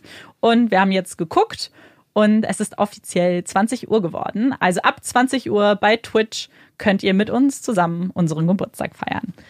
Ja, wir sind äh, ganz aufgeregt und gespannt, hoffen, dass technisch auch alles klappt und freuen uns vor allem, glaube ich, einfach so ein bisschen, wir haben es jetzt schon mal angekündigt, wir wollen so ein bisschen diesen Redeteil so ein bisschen zu Twitch rübernehmen für die Leute, weil wir öfters mal Fragen mhm. kriegen, die nicht wissen, was Twitch ist. Das ist quasi sowas wie YouTube, das ist eine Streaming-Plattform, wo man dann die Videos live streamen kann, aber auch speichern kann. Genau. Und wir wurden schon mehrmals gefragt, A, was Twitch ist und B, ob man die Videos dann später auch angucken kann. Und ja, und wir würden uns total freuen, wenn ihr dabei seid. Genau, ihr könnt euch bei Twitch einen Account anlegen, ähm, könnt es einfach in der App machen. Oder was wir dann machen werden, ist auch äh, euch den Stream auf Instagram zu verlinken. Sobald wir online sind, dann könnt ihr auch einfach auf den Link klicken. Das ist dann auch ganz einfach. Und ja, es wird einfach ein hoffentlich schöner Abend mit euch und vor allem wird es ein interaktiver Abend. Darauf freuen wir uns, glaube ich, am Ja, wir allermeisten. Ja. Wir hoffen es. Also ich glaube, also wir haben schon abgesprochen, dass wir uns auf jeden Fall so vielleicht so kleine Kärtchen machen mit Ja. Themen, weil falls wir ganz alleine sind, dass wir, Ja. also ich meine, uns geht eh nicht der Gesprächsstoff Nee. aus, aber damit wir dann sowas haben. Wir überlegen sowieso, ob wir euch vorher nicht auch noch ein paar Fragen stellen bei Instagram. Mhm. Die wir dann bequatschen können, weil Ja. ich weiß nicht, gerade ein Jahr Puppies in Crime, ich glaube, wenn wir das jetzt in der Folge besprechen würden, wäre es einfach eine zwei, drei Ja. Stunden Folge. Und es sind einfach so viele Sachen passiert und ähm, wir haben einfach richtig Lust, einfach da ein bisschen zu quatschen, auch ohne auf die Uhr zu gucken. Genau. Und, Und ja. vielleicht muss man kurz sagen, weil dazu haben wir auch Nachrichten bekommen. Wir wissen natürlich, dass das auch nichts für jeden ist und das ist auch völlig okay so. Und wer Lust hat, über den freuen wir uns und wer keine Lust hat, über den freuen wir uns auch. wir fanden es übrigens auch sehr süß, dass uns einige von euch schon geschrieben haben, dass sie an dem Tag Geburtstag Ja. feiern. Und dann könnt ihr mit uns feiern. Heidi Schützen, yay! Stimmt. Und ich glaube, die Person hat auch geschrieben, ja, dann, dann Das laufen wir im Hinter oder zwei. mehrere. Oh, dass wir dann vielleicht im Hintergrund laufen. Und das ist natürlich auch super. Also ihr könnt uns Ja, einfach irgendwo uns hinstellen voll. und uns zuhören. Ja, deswegen freuen wir uns. Und genau, bevor wir aber bei Twitch sind, wollten wir einfach nochmal so ein großes Danke an all euch da draußen. Wir haben es am Anfang schon mal angesprochen, aber man kann es eigentlich gar nicht oft genug wiederholen, Mhm. weil wir haben Puppies in Crime gestartet und wir können ja trotzdem noch mal kurz ein bisschen so zurückgehen in der Zeit, weil wir haben damals angefangen, wo es tatsächlich noch gar nicht so viele True Crime Podcasts gab. Wir wollten halt das einfach so machen und haben dann einfach ja gestartet, haben dann, als wir die erste Folge hochgeladen hatten, hatten wir, glaube ich, auch schon fünf Folgen vorproduziert Ja, oder so und sind mhm. ungefähr in die Weihnachtsferien gegangen und haben auch, ich glaube, von dem Moment, wo wir unseren Instagram-Account angelegt haben, bis zu den ersten 100 Followern hat es, glaube ich, zwei Monate Ja. gedauert. Das war irgendwie von Ende Oktober bis Ende Dezember. Dezember, wo wir uns dann angerufen haben und waren so, oh mein Gott, wir haben jetzt 100 Leute und es war so krass. Stimmt. Und wir sind immer ganz gerührt, wenn wir jetzt auch Leute natürlich neu dazu gewinnen, aber wir haben teilweise auch Leute dabei, die uns wirklich von Anfang an schon Mhm. dabei waren. Und das ist für uns so krass, das zu sehen, dass es einfach Leute gibt, die uns schon so lange begleiten und die wir begleiten dürfen, ihr Lieben da draußen. Also es freut uns immer mega. Ja, ich glaube, wir hätten mit vielem nicht gerechnet, was in dem Jahr passiert ist. Aber Ja. ich glaube, womit ich einfach aus Unwissenheit nicht gerechnet habe, ist, wie viel man von den Hörern auch mitbekommt. Also wir haben Ja. Leute, mit denen wir von ja von Tag eins geschrieben haben oder auch jetzt schreiben und wo wir einfach ganz viel über diese Person auch schon wissen, wo sie arbeitet, wie ihre Routine ist, wo sie uns hört. Und ich glaube, das ist etwas, was so schön ist und ja, ein ganz tolles Geschenk ist, womit ich zumindest gar nicht gerechnet habe. Ja, weil man geht ja auch nicht davon aus, dass es dann tatsächlich Ja. irgendwer hört. Ja. Weil wir waren am Anfang noch so, wir haben natürlich unseren Freunden und Familie davon erzählt, aber dass es dann Leute darüber hinaus gibt, die Mhm. zuhören. Weil jetzt natürlich, jetzt wo wir an diesem Punkt stehen und wir tatsächlich gehört werden, ganz am Anfang wussten wir das nicht, weil Mhm. die meisten Podcasts, die es gab, also nicht alle, aber es gab viele, die halt wirklich sehr professionell waren und dass man dann einfach so reinstartet, war für uns Ja.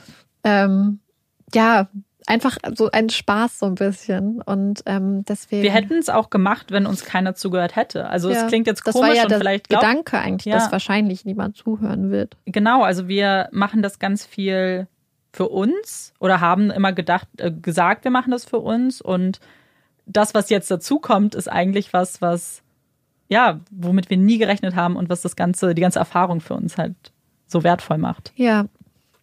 Also danke, ihr ganzen lieben Menschen da draußen. Ja, ganz, ganz, Und- ganz lieben Dank. Und danke an die ganzen Puppies in Crime und Kitties in Crime und Piggies in Crime, die uns auch immer wieder zugeschickt werden. Das freut uns auch immer total, weil es ist einfach voll schön zu sehen eigentlich. Ich denke immer so, jeder Puppy Mhm. in Crime, der uns zugeschickt wird, ist irgendwie so ein Buddy von Olaf so in meinem Kopf. Ich weiß, das ist total dumm, aber so sehe ich das immer und denke immer so, ah, so viele kleine Das Puppies da stimmt. draußen. Ja, wir freuen uns immer über jeden Tier-Content, den wir so bekommen. Und ja, es ist sehr toll. Und bevor wir jetzt, glaube ich, noch ganz emotional Ja. werden, würden wir euch damit dann auch entlassen. Ihr habt genug zugehört. für, für dieses Jahr. Nicht für dieses Jahr, das stimmt gar nicht. Es kommen ja noch Folgen. Ruhe jetzt. Ja. Aber wir möchten diese Folge damit gerne abschließen. Und wir hoffen, euch hat sie gefallen. Wir hoffen, ihr hört uns auch beim nächsten Mal zu. Wir hoffen, wir sehen euch am Freitag bei Twitch. Genau, das würde uns sehr, sehr freuen. Und ja, bis dahin, ich bin Amanda. Ich bin Marike. Und das ist Puppies in Crime. Tschüss.